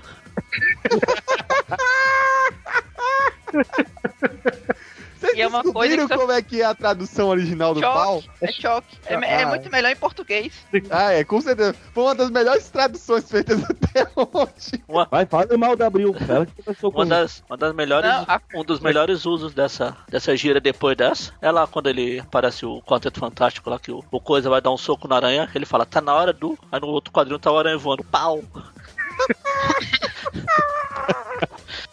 Não lembro se eu já comentei isso, mas qualquer coisa, tô falando de novo. Tem uma carta lá que alguém manda que fala assim: Nossa, eu- Abril, eu não aguento isso, você fica usando gíria paulista nas revistas, você fica usando pau, não sei o que e tal. Aí, o- algumas edições depois, um cara comenta assim: O que, que é aquele maluco falando que pau era gíria paulista? sabe? Na leitura de cartas lá. Não tinha nada a ver, né? Viajaram completamente. Paulista? Sei lá. É, é paulista, pau. Ai, ai, agora piorou. Ai, É, mas acho que o, o mote disso, a- a- é, além de, de, é, essa troca de realidades, é que a gente Vai. tinha comentado no Inominata que é nesse momento, digamos assim, cronológico, em que ti- teria acontecido uma coisa que a- ocorreria e desencadearia no futuro do Homem-Aranha 2099, né? E Mas era o dia lá que a experiência na Fujikawa, que no- na época do Peter era uma empresa japonesa em ascensão, ia fazer um experimento. E ao mesmo tempo, em 2099, a Kamaki estava fazendo o mesmo- a mesma experiência, tanto é que o cara da Stark Fujikawa chega e diz alguma coisa do tipo, esse tipo de experiência está proibido desde que deu o problema um século atrás, não faça isso. Aí estão os dois, tá lá, o Miguel no passado tentando resolver o problema, ah, a- o, o Peter no futuro tentando resolver o problema, e eles vão parar num futuro mais distante ainda quando se encontram. O Peter, acho que foi um único- uns poucos momentos em que ele resolveu. se- Acho que foi por, mais- por falta de espaço, porque ele olhou pro Miguel e disse: Ó, você deve ser aliado, então vamos pular a briga e vamos logo resolver o assunto. A propósito, é belo uniforme. É, isso é um detalhe interessante, cara. Qual que é o Isso aí não foi corte da Abril, não. Na hora eu pensei que não, era. foi não. Eu falei, Eu ah, posso- a Abril deve ter posso só cortado dar- a melhor parte. Posso dar, dar só meu pitaco? Primeiro, a experiência é o que tinha causado o fim da era heróica. Isso. Aí deu no, no final da história que eles veem que, que, assim, ainda tem o fim da era heróica, mas já não é mais aquela que ele conhecia. É, o que ele O tempo, o tempo foi reescrito. Chama-se Paradoxo do Bishop no desenho dos X-Men. E o belo uniforme eles falam no final do, do encontro, não no começo. eu acho Foi que mal. faz ali ele tá- ele gera uma realidade alternativa, né? Pois é, o Miguel ele gerou a realidade alternativa. Foi nesse crossover aí que a Marvel definiu que o universo 2099 não ia ser o futuro oficial da Marvel, como se alguém acreditasse. Que algum dia aí vai ter um futuro oficial da Marvel. né? Qual que é a, a regra lá de que quando dois heróis se encontram eles têm que lutar? É regra 1, 78. 178. Nessa, nesse crossover ela não é, não é respeitada. Não, mas o, o Que Aranha regra tá é não É, essa? Vocês inventaram isso? Você não leu o Sérgio Aragonês Massacra Marvel? Ah. Ele fala lá que a regra 178 da Marvel, quando um ou dois Tá bom. heróis se encontram, eles devem antes brigar por nenhum motivo aparente. Quando dois ou mais, né? Quando um herói ou mais se encontram, não dá. Um herói se encontrar sozinho. É, exatamente. Olha aí, Nunca se sabe, o Doutor Destino já voltou no passado e encontrou ele mesmo. Não, mas ainda assim são dois. Olha a É, imagem aí. razão. eu mandei dar uma olhada. Então, o Aranha ele só não cita o número, mas ele praticamente fala nominalmente. Ah, você deve ser o do futuro. Então, vamos pela parte que a gente briga e vamos logo se aliar, vai. Só a favor. Agora, o que eu achei mais bizarro também é porque o Miguel chega no Clarim Diário, diz que é do futuro, conta um porrada de coisas e todo mundo leva de boa. Todo mundo não. O Jameson só leva depois que ele arranca a máscara. Não, não, o Jameson O Jameson- ficou. o faz- Jameson- é, virou, o era o Jameson- Jameson, ah, o resto tava normal. Então, mas o Jameson ele tem a melhor reação ever. Você acha que trocando de roupa você vai me enganar, seu escalador de paredes? Ah, é, mano? E o Aranha que você quase faria isso? Tumba. Se eu sou o Jameson, fala. Bela bosta, eu não sei quem é você por baixo dessa máscara, seu idiota. Eu acho que ele não tinha tapado lá a boca dele com. Ah, não, foi bem antes que ele tapou a, teia- a boca com teia. Mas enfim, o que eu só não entendi até agora foi de onde foi que apareceu aquela, aquele que depois virou aquela doente macabro de 2211 nessa história. Então, isso é uma viagem aí, porque eu não sei como é que eles se encaixam, né? E por que o Peter David gosta tanto disso, que são dois personagens horríveis. Eu acho que ele voltou com esse personagem pra tentar explicar isso. Não sei se ele conseguiu. Não, Por quê? eu não entendi mais nada ainda depois daquilo. Porque quando. Eles iam mexer na realidade. Apareceu esse Homem-Aranha 2211, que ele faz parte da polícia aí do Homem-Aranha é tempo de lá. 2500. Não, 2211. Não, É isso é 2211. Duende Macabro 2211 e o Homem-Aranha 2500. 2211. 2211 é o pai dela? É, Eu, eu vou pegar a O revista. cara, via... é, o cara viaja no tempo, ele pode, é, Não, pode é ter porque eu viajado lembro- pra 2500. Eu ao mesmo lembro claramente que o Aranha fala assim, gente. Pô, Homem-Aranha 2099, 2211. Aí ele, o outro de seis braços, ele fala, tenta 2500. tempo. Mas ele é uma aranha, pode ser uma piada. Não, é. Não, esse personagem é sério, ele não é piadista. Não, mas é 2011, 2211, pô. Tô dizendo a você. Na É história. o pai dela. Caralho, Ah. 2211 pra 2500? Presta atenção. Viaja no tempo. Viajante do Congelou pra tempo. casa? Pode ser que em outra história fale isso. Na história do crossover, fala que o Duende Macabro é 2211 e o Homem-Aranha é 2500. Então não, não tem sentido nenhum isso. de- Dele ser pai dela, inclusive. Ô, Coveiro, você assiste Doctor Who? Tá, tá, não. Não, Então- porque- mas mas tem uma explicação do, do Dr. Who que ele fala que as pessoas acham que o tempo é uma progressão contínua de causa e efeito. E na verdade, de um ponto de vista subjetivo e não linear, ele é mais. Aí tem que falar em inglês, porque senão perde a piada. Hum. It's more like a big ball of wibbly wobbly timey wimey stuff. Se, se- se traduzir, continua sem sentido. Ah, É, a tradução- as é. traduções colocaram que fica um barato muito louco de espaço-tempo. Nossa. Coisado. Enfim, não dá pra entender, né? O cara É, enfim, viajou não pra de- 2211, deu um pega numa mina e fez uma filha. É simples. Ah, Você acabou de explicar muita coisa da cronologia do Flash, acredite. É que nessa história, o Duende Macabro, ele. Ou a Duende Macabro, né? É, che- muito macabro. Ela chega, tipo, pra, pra acelerar um, um- Entre aspas, um apocalipse que vai acontecer, alguma coisa assim, não é? Eu tô Eu acho que ela chega pra tentar encerrar a história com algum vilão. Só que os dois aparecem de uma maneira tão assim que era pra ser um encontro do Aranha 2099 com o Homem-Aranha. Quando os dois se encontram, eles só ficam assistindo a luta final. Enfim, É uma história legalzinha, né? Assim, ela é legal e tal, mas É, eu desligue o cérebro, essa daí. Mas então, ponto final. Na revista fala 2500 e fim de papo. No original Caramba. aqui, que o Aranha fala aqui que ah, o Homem-Aranha 2099, 2211, ele fala, é, quando você chegar aos dos- 2500. Ele é o de 2009 2211, mas ele tá em dois- ele trabalha em 2500 por algum motivo que ninguém sabe. Olha só. Viaja no tempo, cara. Simples. O motivo é esse. É, mas ele é um viajante do tempo. Ele tem uns recursos lá, um aparelho que faz isso. Pois é. Você tá querendo dizer que abriu, alterou o texto. É isso. Ah, Meu Deus, prime- primeira Eu não vez. com- eu não Chocado. acredito aqui. Só de curiosidade aqui, eu mandei, entrei no Google Images, mandei pesquisar Spider-Man 2500, o um número pra falar em português. Apareceu só um resultado de imagem com esse cara de seis braços e era um scan da revista da Abril. Eu digitei Spider-Man 2211 e apareceu um monte de imagens dele.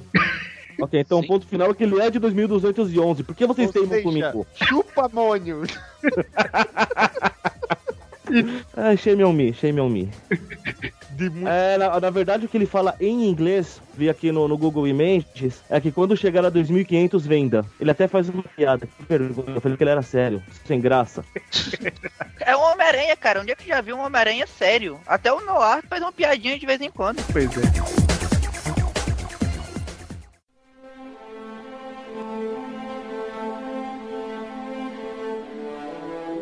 Bom, então, vocês comentaram lá dos Toretes e tudo mais, e tem uma, uma saga que a gente nem comentou lá no Inominata, né, porque ela tá mais relacionada com o Homem-Aranha aí, que é a Volta dos Deuses, né, que foi, na verdade, uma saga que percorreu todas as revistas, né, Foi a primeira mega saga do universo 2099, né? E legal, foi uma mega saga legal. É. Foi, foi bacana. A única coisa que ela fez de ruim é que ela já era, tava um meia boca as histórias dos X-Men, aí bagunçou de vez, né? Depois dessa saga não teve mais retorno. Basicamente o que aconteceu ali é que tava surgindo herói pra todo lado, né? Apareceram os X-Men, apareceu o Homem-Aranha, Justiceiro. Nessa época, eu não sei se já tinha aparecido os outros. O... É, o lixo do Ravage. Já tinha aparecido o Ravage. o- já, Ah, tanto que ele abriu, participa da saga? abriu, pulou tudo. Aí depois É. fez um resumo de quatro páginas lá de. Ridículo. Cara, era ter sido muito mais prático pra abril simplesmente ter pulado até a primeira edição e ter chegado nessa daí e ter dito: Olha, um herói novo. Olha, ele existe. A saga, basicamente, ali é. O nome do cara era Avatar, não era? Do, do que tava por trás. Isso. Ele, por causa das corporações que estavam com medo lá e tudo mais, ele meio que fabrica os próprios heróis lá, que são, em teoria, são os deuses as- asgardianos que estão de volta, né?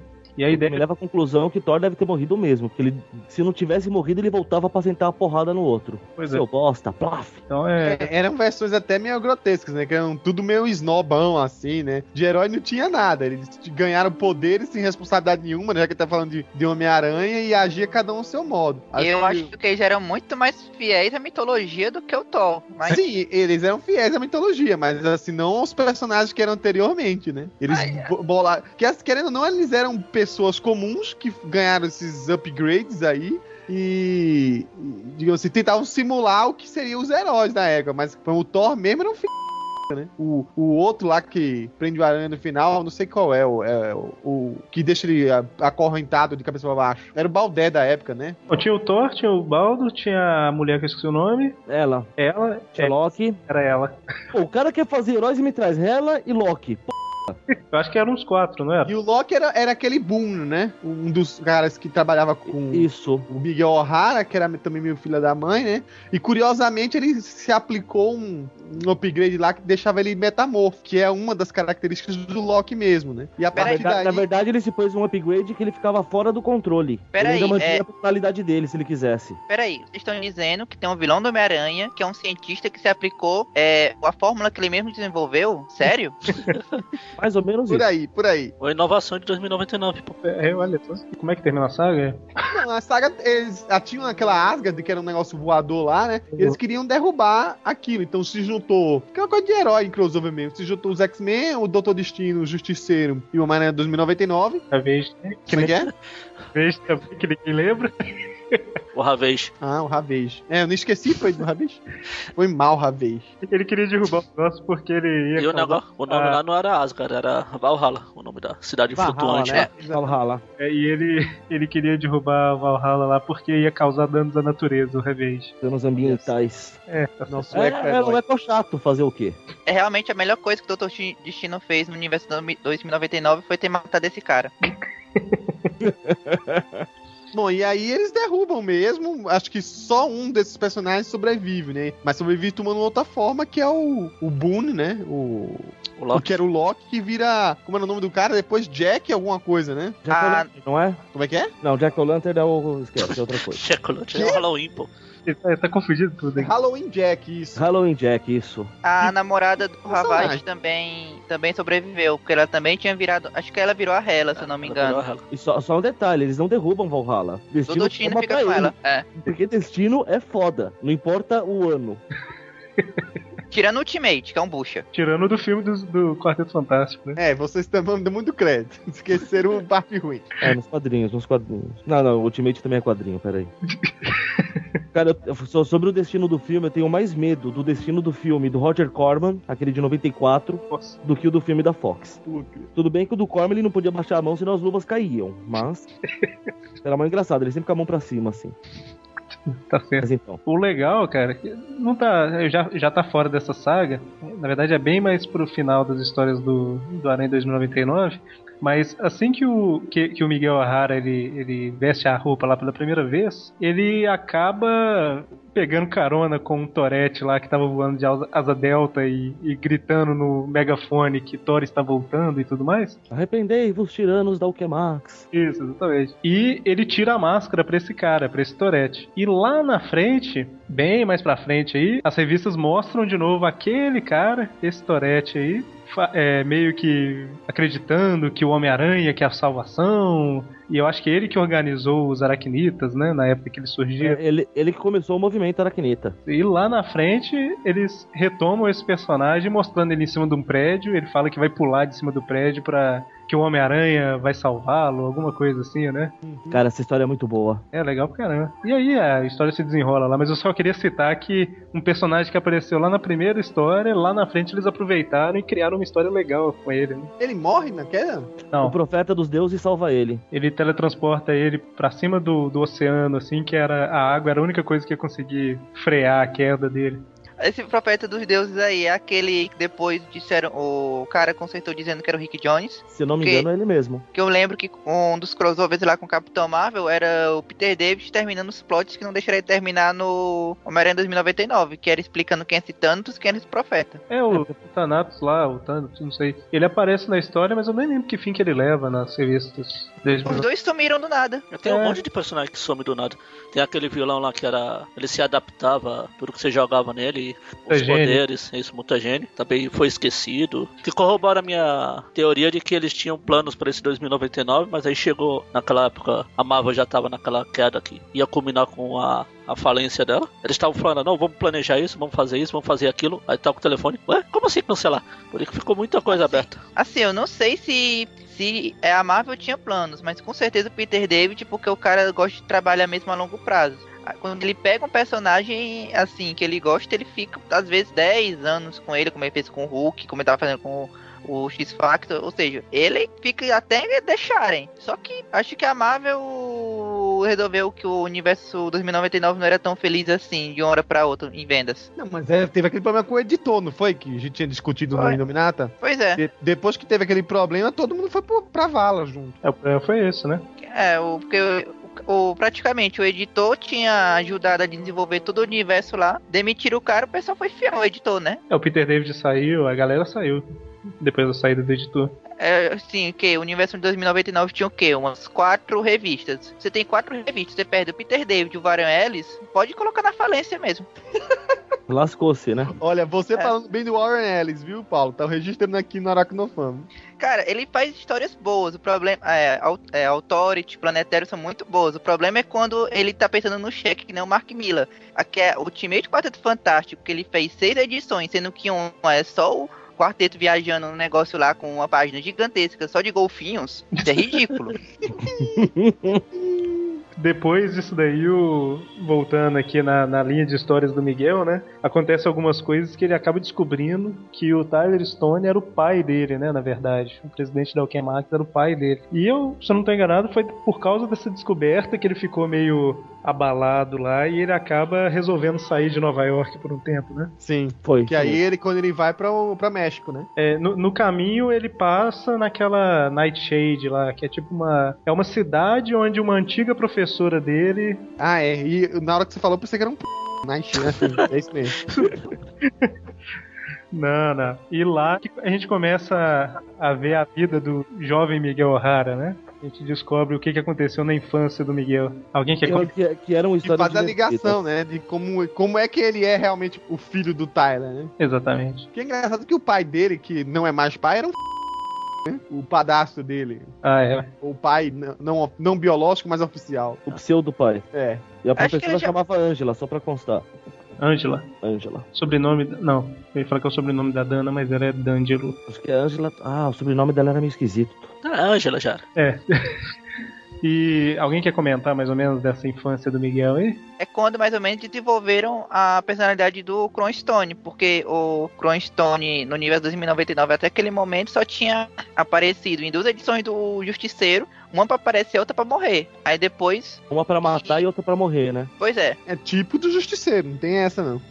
pois é. Aí depois que ele vai aparecer assim, como se é, pelo me- mostrou que o Peter David tinha algum plano pra esse cara, queria voltar em algum momento mesmo, porque tava desenvolvendo muito o Cronstone ali, porque era quase o trio das crianças, o Cron, a China e o Miguel. Que é- Eu tanto gosto- que essa sequência de historinhas aí termina com o Kron sendo expulso lá da, da escola. Só porque tentou matar o Miguel, vê se pode. É, o que eles mostram basicamente é, é justamente isso. O Miguel conhe- é, ele era é, mais inteligente que o normal, vamos dizer assim, né? Aí eles conseguiram, os pais dele conseguiram uma vaga pra. O pai dele, a mãe não queria de jeito nenhum. Ai, pai. E é- como é que era o nome da. da- era Escola para Jovens Superdotados, alguma coisa. Do professor que é Xavier. Xavier? É Xavier? porque, não, é porque é no mesmo lugar. Era o mesmo. Alquemax comprou a escola Xavier e colocou. criou a escola dele em cima. É, justamente. É, é por isso, cara. Ele dormiu no quarto do Ciclope, por isso que ele tem personalidade. Baixou, baixou o encosto lá. Ô, Paulo, vai criar um anticiclope.com.br. Tem que criar o site. Então, basicamente, o que mostra é justamente ele conhecendo a China. O Miguel era meio medrosinho, né? E o Kron querendo acabar com ele lá. E basicamente, eles desenvolvem a personalidade dos três, né? É, o Mi- o Miguel é babaca desde pequeno e o Kron é psicopata desde pequeno. Simples assim. Exatamente. Agora eu só fico na dúvida numa coisa. Eu não sei se ele foi pra escola da Alquemax porque ele era, entre aspas, inteligente acima da média, ou foi peixada do pai dele, pai verdadeiro, genético. É verdade, tem isso, né? Inclusive, o fato do Miguel ser filho do Tyler Stone que justifica o motivo da mãe dele sempre tratar o Gabriel bem e o Miguel mal pra caramba, né? Ela meio que se arrependeu ali, ou, aque- ou o Miguel sempre lembra ela do, do Tyler. É, ué, ela fala isso pra ele mesmo. é, Pra, pro Tyler, no caso. Que ela sempre teve birra com o Miguel porque toda vez que ela olhava pra ele, ela lembrava do pai dele. O verdadeiro é, essa É pai. uma frase que marca, inclusive, na história. né? É, exatamente. É nesse momento que eu li essa parte, tocou a música da Maria do Bairro. Y a mucha honra, María la del barrio sur.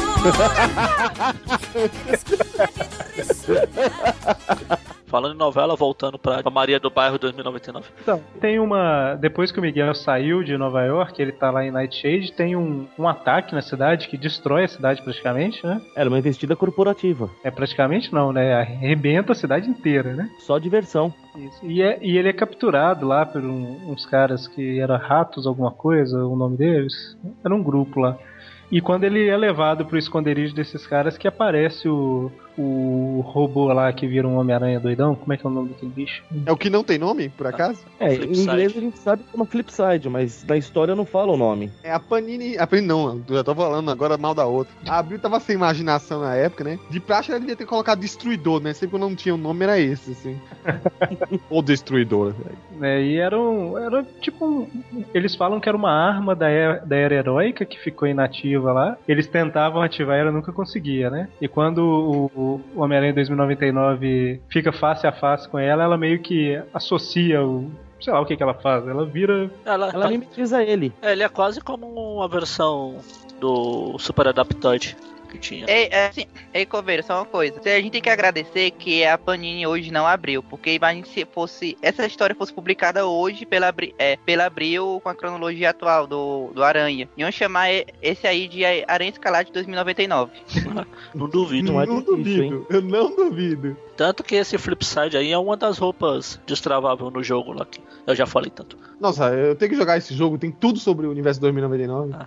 É, uma coisa que a gente já tá, adiantou, passou da época, eu só queria fazer um comentário que eu não fiz no Nominata, é que tem uma das da- dos arcos de história que é se passa dentro do, da internet local, né, do... Reali- Como é que era o nome daquela realidade virtual? Irrealidade e virtual. realidade virtual. E que o, o Miguel O'Hara, pra entrar pra salvar o irmão dele, ele acopla um perfil que ele tinha, que era muito antigo, mas das coincidências e roteirismos da vida, era exatamente, ou bem muito parecido com o, o do uniforme e moléculas instáveis dele do, do Dia dos Mortos, né? Ou seja, o uniforme do Aranha. E que, Deveria- assim, pra mim aquilo ali lembra muito, é, digamos, foi o ápice pra surgir muitas outras histórias que vieram depois sobre isso, de você estar dentro de uma realidade virtual. É, eu tinha comentado no Inominata que lembrava Matrix, mas eu lembrei de outra coisa que lembra muito também, que é o filme Gamer. Não sei se vocês chegaram a ver. Não. É o que o, o garotinho lá controla um prisioneiro, alguma coisa assim? É, então, eles se acoplam, né? Só que o, o garotinho controla o, o do personagem do game, né? Do, do prisioneiro de guerra. Só que,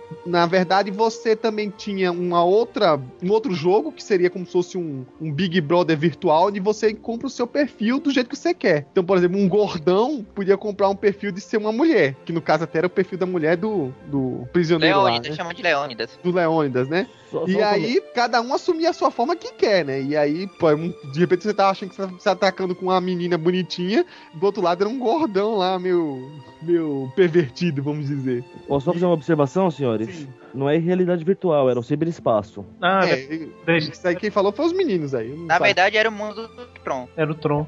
É, o Tron, de anti... o Tron antigo, da década de 80, não o atual. É o Sério? qual não, não me deu trabalho de assistir. Era a... O visual era muito parecido, Coveiro. Aham. Sim. Não, foi a base, inclusive, dessa história, né? O Tron, antes que qualquer outra pessoa fale que Matrix era original, é a base de tudo. É Tron e aquele outro filme que foi com Arnold Schwarzenegger, eu acho, que era Sobrevivente, né? Uma coisa assim. The Running Man? Não, desculpa, tô viajando. É, também teve esse. Mas tem um outro também que não tem nada a ver com esses aí, que é, eu acho que com o Jeff Bridges, eu não tenho certeza agora.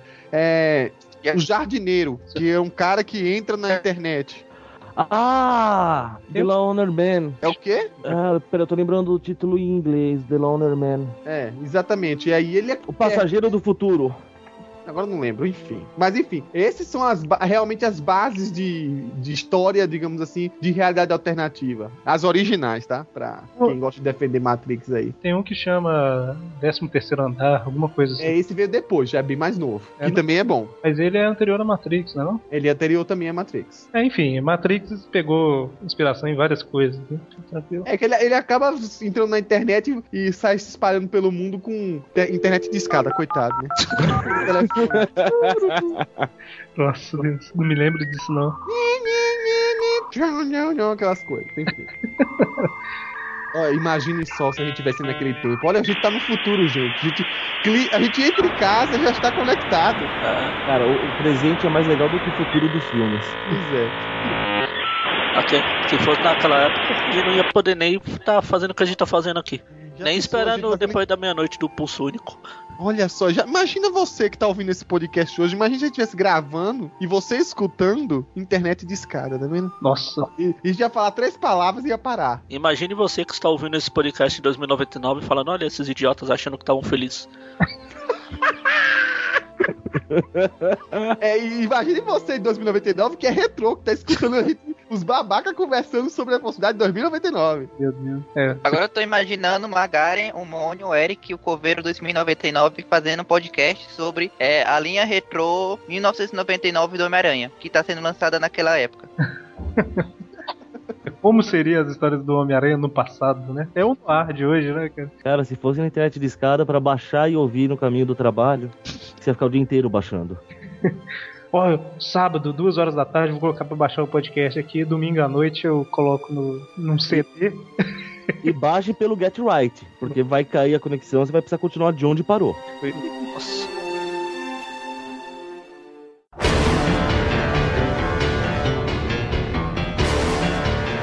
Bom, voltando. Não, É pra- voltando pra onde mesmo? É, a gente parou no Homem-Aranha Escarlate 2099 que não tem esse nome.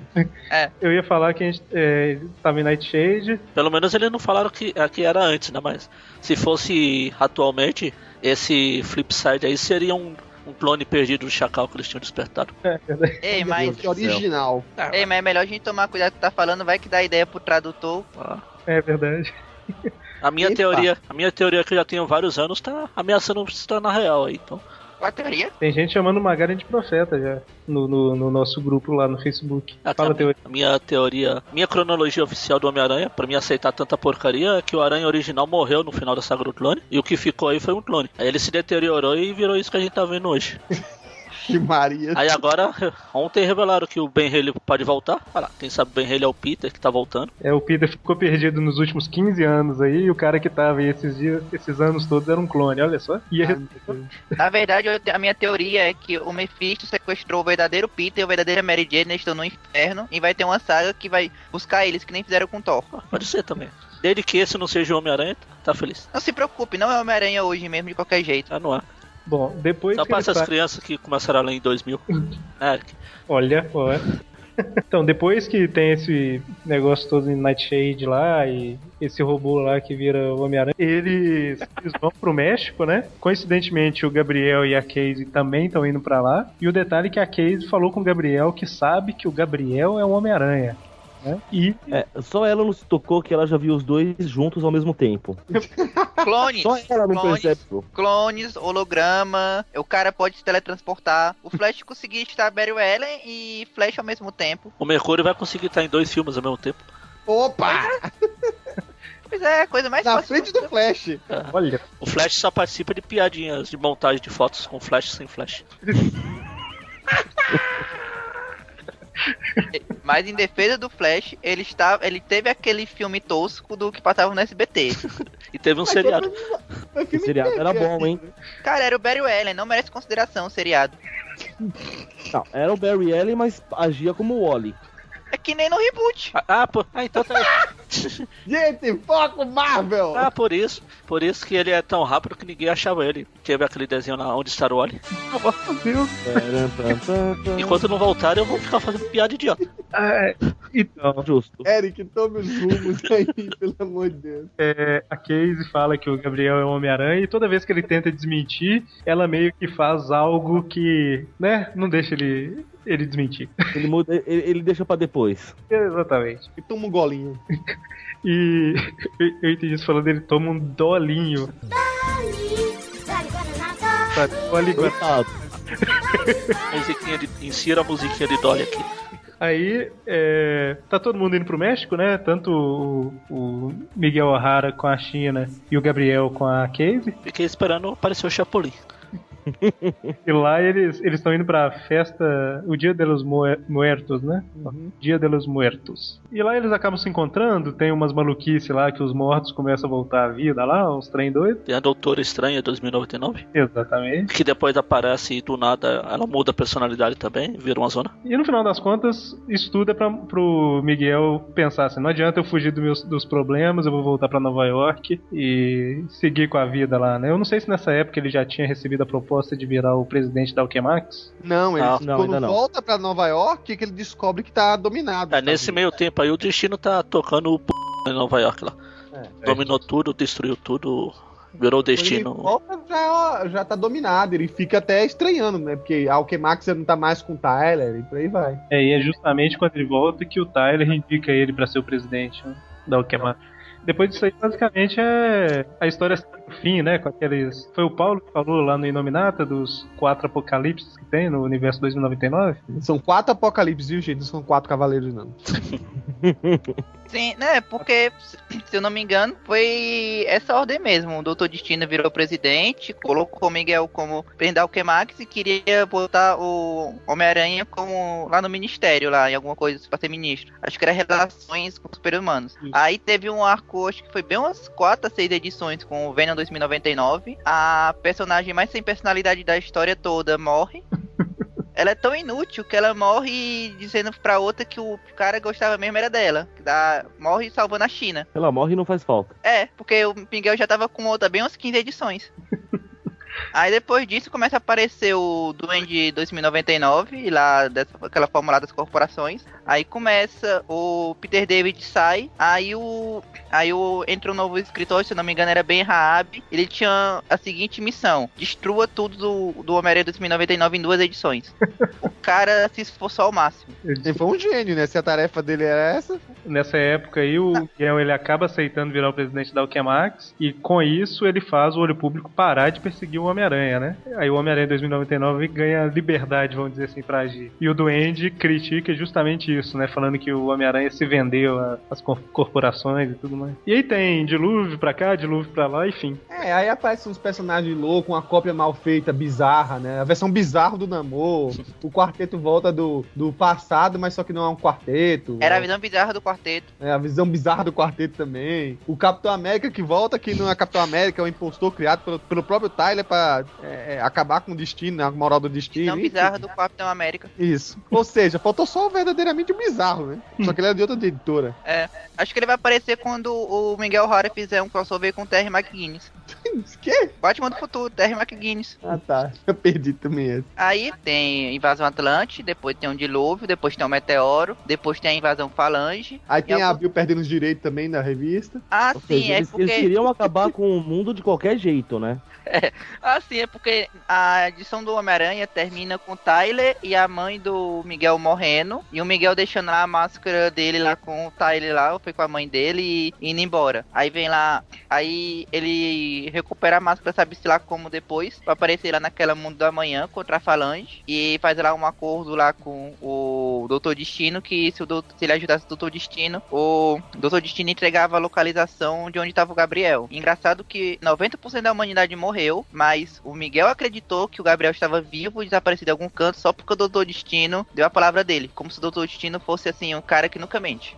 Ah, mas ele nunca mente, pô. É, pior que. é, realmente pouco, né? agora. Você Não. agora, você agora tá tirando Não, peraí, ó, a peraí, moral. Ele, ele, ó, ele, ele é um cara sacana, é um cara frio de coração. É, é que eu eu me expressei Ele, errado. ele, ele Doutor dá Destino- nó e pingo de éter, mas ele nunca mente, Paulo. É, Que ele isso? distorce as palavras de uma maneira que ele nunca minta. É que nem advogado, na verdade. Foi mal. Olha que tem advogados por aqui escutando podcast, inclusive da parte da equipe, hein? Tô lascado de qualquer jeito mesmo. É. Os ciclopistas vão me matar antes, cara. Não se preocupe. Ciclopista. Você tem sorte Existe que você isso? mora longe, hein, Paulo? Existe, ô Mônia, existe aqui perto da pista de caminhada tem uma aneciclo. Cara, é, porque tem aquelas revi- tem já aquela camisa lá, é, Ciclopias Heights. É, o pessoal do quadrinho fez isso aí. Encalhou tudo essa aí, ninguém Ah. comprou isso. Pois é, aí voltando aqui. Aí eu sei que de- ah, nesse meio tempo o Doutor Chi- Destino ainda ficou com a China também, nesse mundo da manhã. A Aí, China? Ah, Aham. a China. Ah, tá, beleza. é, A China, a China país já deve ter ido pro espaço. Ô Paulo, deixa eu te interromper rapidão. A gente tá falando de World of Tomorrow aqui, Mundo da Manhã. Foi uma, edi- foi uma minissérie que minissérie, oito partes. ela nunca saiu no Brasil. Só Não. É, depois Alguém- já acabou tudo. Aí abriu e desistiu. Acabou, acabou. Não, o legal foi que a Abril teve a cara de pau na sessão de casa de dizer que a Marvel nunca lançou. Eu fui olhar a- a- depois na Wikipedia a época que foi lançada a história, ela tinha acabado cinco meses antes da Abril colocar isso na sessão de cartas. Olha só, a Abril começou a publicar Spider-Girl, né? Mulher Garota Aranha, aquela do futuro lá. Ela publicou 12 edições. Na verdade, ela, meio Panini, foi na época que mudou. A edição original teve 100 edições. Ou 101, não sei. Aqui saiu 12. Sabe? Então, não, não, não publicar uma minissérie é, é pouca coisa, né? Fichinha. Aí, depois disso, teve a Manifesto Destino, que o, o Miguel já tava. A mãe dele já tinha ressuscitado, o irmão dele já tinha voltado da personalidade normal. Ele se tornou o CEO da Alquemax, achou o verdadeiro Capitão América e meio que ajudou a, entre aspas, liderar a salvação da humanidade lá. E depois, como CEO da Alquemax, ele, o Capitão América tinha dado o martelo do Thor pra ele e ele usava isso pra poder vencer as eleições, que era sempre é, as eleições nas votações do, da empresa lá. Sempre que os diretores eh, iam contra ele, achavam que isso era um gasto inútil, ele pegava o martelo, colocava na mesa e diz- dizia: é, se algum de vocês né, discorda de mim, é só levantar o martelo.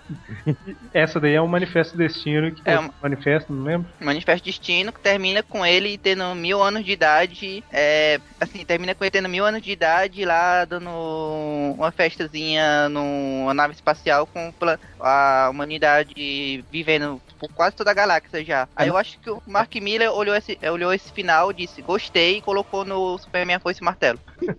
Não só a humanidade, né? Tem várias pessoas lá de várias raças, vários planetas diferentes, né? Eles quiseram mostrar que, que a humanidade cresceu e prosperou e tudo mais, né? Eu repito, cara, eu não sei como é que o Capitão América não tem problema, problemas fisiológicos de ser congelado e descongelado tantas vezes. É só por causa do soro mesmo. Só no, no, no Manifesto Destino, ele é descongelado duas vezes, cara.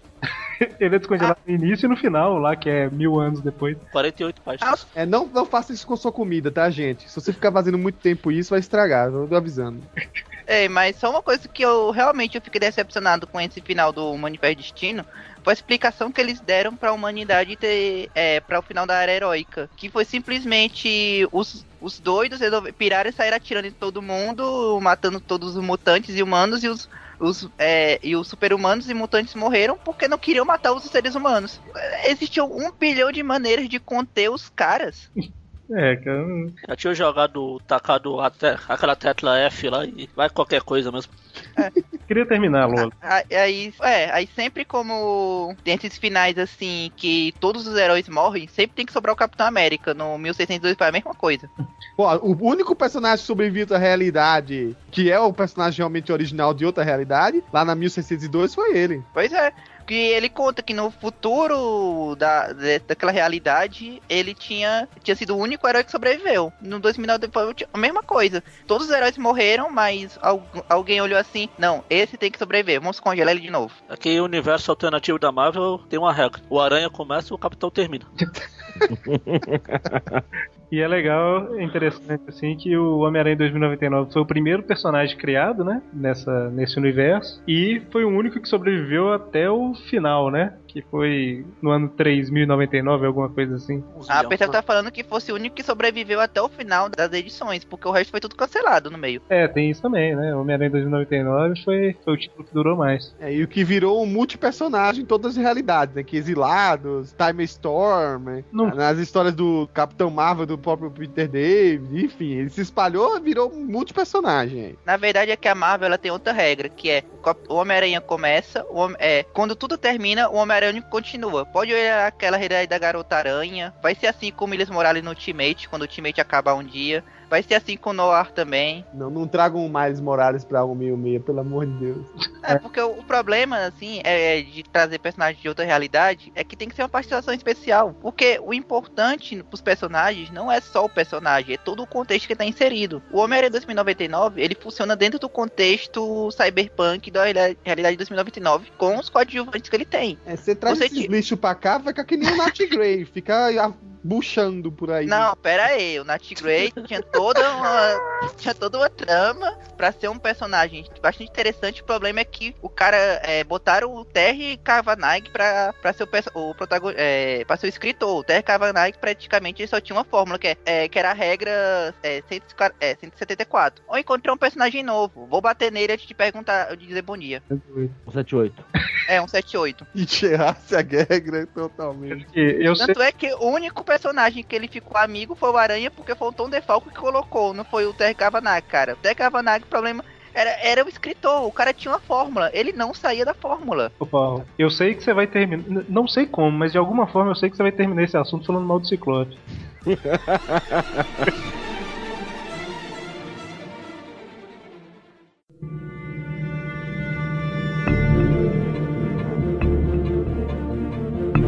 O Homem-Aranha 2099, igual vocês comentaram, ele participou de outras revistas aí, né? Já comentaram Exilados, Capitão Marvel, né? A Capitão Ele- Marvel não sabia.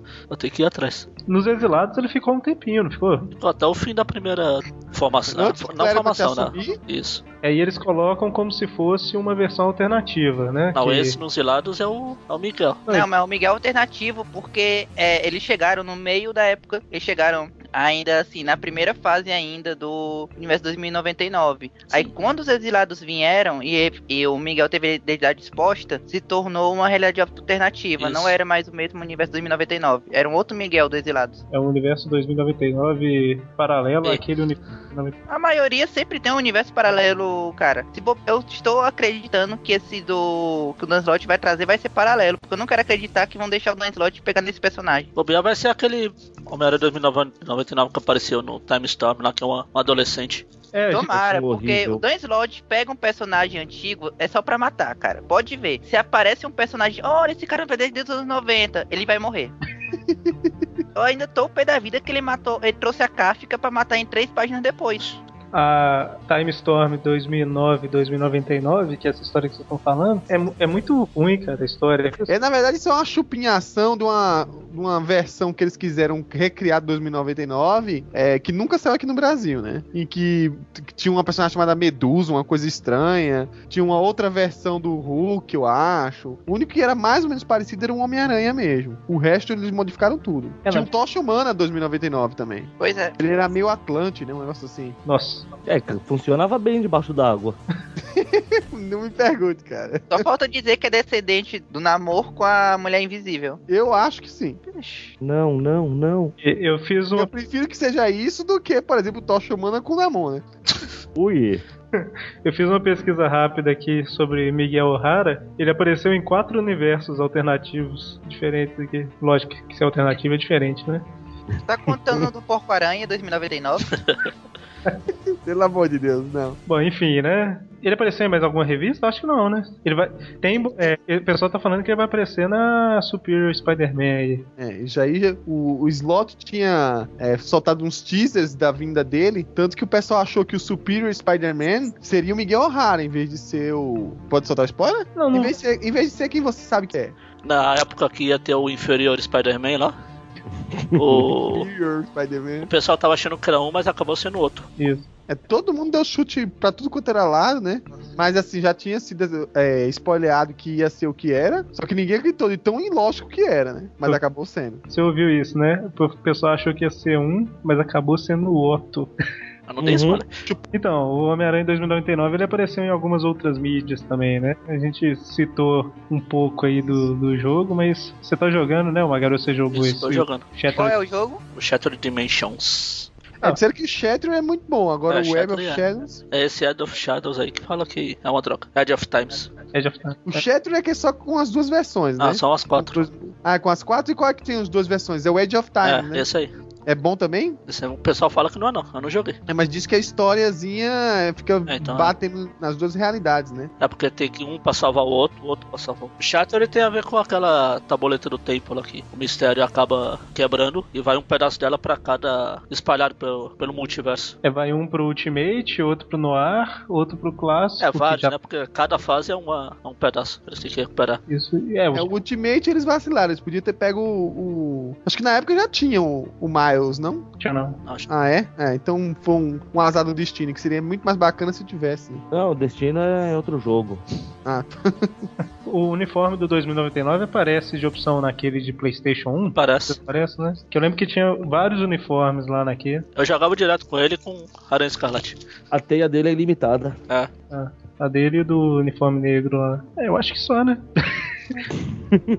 Na É verdade, Não, mas se você for parar pra pensar, cara, por um personagem que é um personagem de uma realidade alternativa, já ter estrelado dois jogos assim, com sendo no contexto do próprio personagem, já é um sucesso e tanto, porque se for parar pra pensar, ele só teve 46 edições. O Aranha, ori- o Ultimate Aranha original teve 160 pra poder ter lá o jogo dele que nem é tão lembrado assim. É, é um personagem, inclusive, que ele é muito querido, muito requisitado. O problema é o seguinte: é onde reencaixar ele? Porque ferraram tanto a realidade de 2099 que aí, há um tempo atrás, é, nessa versão que eu falei antes da Time Storm, tentaram recriar o universo 2099 com uma coisa nova. Só que assim, botaram uns roteiristas de m... A verdade é essa. E todo mundo fica meio saudoso. Então, como é que você vai trazer um negócio que teve um fim escroto e dizer, olha, vamos só aproveitar a partir daqui, tá, gente? O que foi pra cima não valeu. Não existe, né? Como é que vai. Ficou aquela coisa que é muito boa, com um final cagado e que ninguém Nossa. sabe o que que faz. Assim, Coveiro, eu acho que ele tem um- duas opções. Talvez, por exemplo, ele funcionaria muito bem no contexto de um desenho animado que nem um Batman do Futuro. A outra realmente é se manter em jogos também, que jogos não precisam ter uma cronologia. Outra opção também poderia ser trazer o Peter David de volta, que é a coisa mais sensata que se pode fazer. E Sim, eu simplesmente, concordo, mas aí tá, você vai desconsiderar e considerar o quê? sei lá, tipo, chama o Peter David e diz, Peter David, a partir de que momento você teve interferência editorial que você não gostou?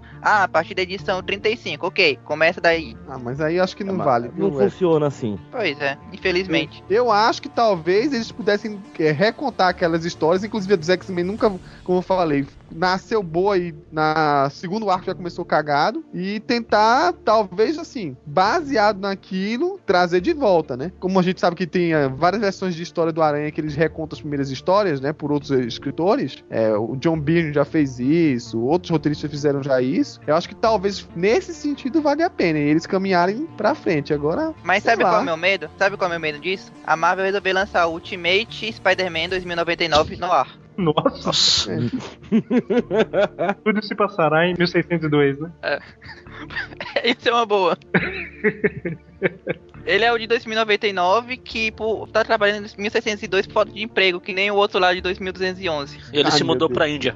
Nossa, Deus, tem isso também, né? E o desenho é todo em forma de mangá. Olha que beleza. E ele tem um robô gigante. Ah, é? Escrito pelo Dan Slott, olha lá. Ah, tava, tão, tava indo tão bem. é assim que acabam as, as reuniões na Marvel. O pessoal acha que essas coisas é boa ideia. Tá tudo bêbado de sono no final, né? Feita a gente aqui. Cara, Cara, pior que a gente nem pode fazer piada, porque foi assim que foi criado esse Malville. Ah, então pode fazer piada, porque aquilo é um lixo. Não, é porque foi assim mesmo. O cara queria fazer uma série, uma série um pouco mais séria sobre o, o- Acho que era o Bruce Wayne. Aí não gostaram muito. Aí o cara ficou puto e falou: Por que vocês não fazem um daquela. um Dawson's Creek com atores de 30 anos pedindo que são adolescentes com super-homem? E eles gostaram da ideia. Isso explica tudo. Pode fechar? Encerrar? Pode. Sim. Pode, mas tem que ser com um dilúvio, a invasão atlântica, a invasão da falange e o vigia dizendo que vocês têm que. A gente tem que destruir uma barreira invisível. E, a, e uma cidade flutuante ameaçando cair na nossa cabeça. Pois é. E no final o Vigia tem que morrer, né? Coitado. Eu não consigo achar uma saída pra isso, meu Deus. Bom, então é isso aí, né? Espero que vocês tenham gostado. E até o nosso próximo Tripcast, na última quarta-feira de junho. E não se esqueça de conferir os nossos Trip Views aí toda sexta-feira. E vão, ouçam o Inominato aqui. Eu também vou ouvir que eu não participei. Eu já avisei lá no início do programa, mas falando de novo, não se esqueçam de conferir o Inominata, falando sobre o Universo 2099, e o link tá aí no post. Então até o próximo. Até. Abraço. Tchau. então. E pau. Pau. Pau.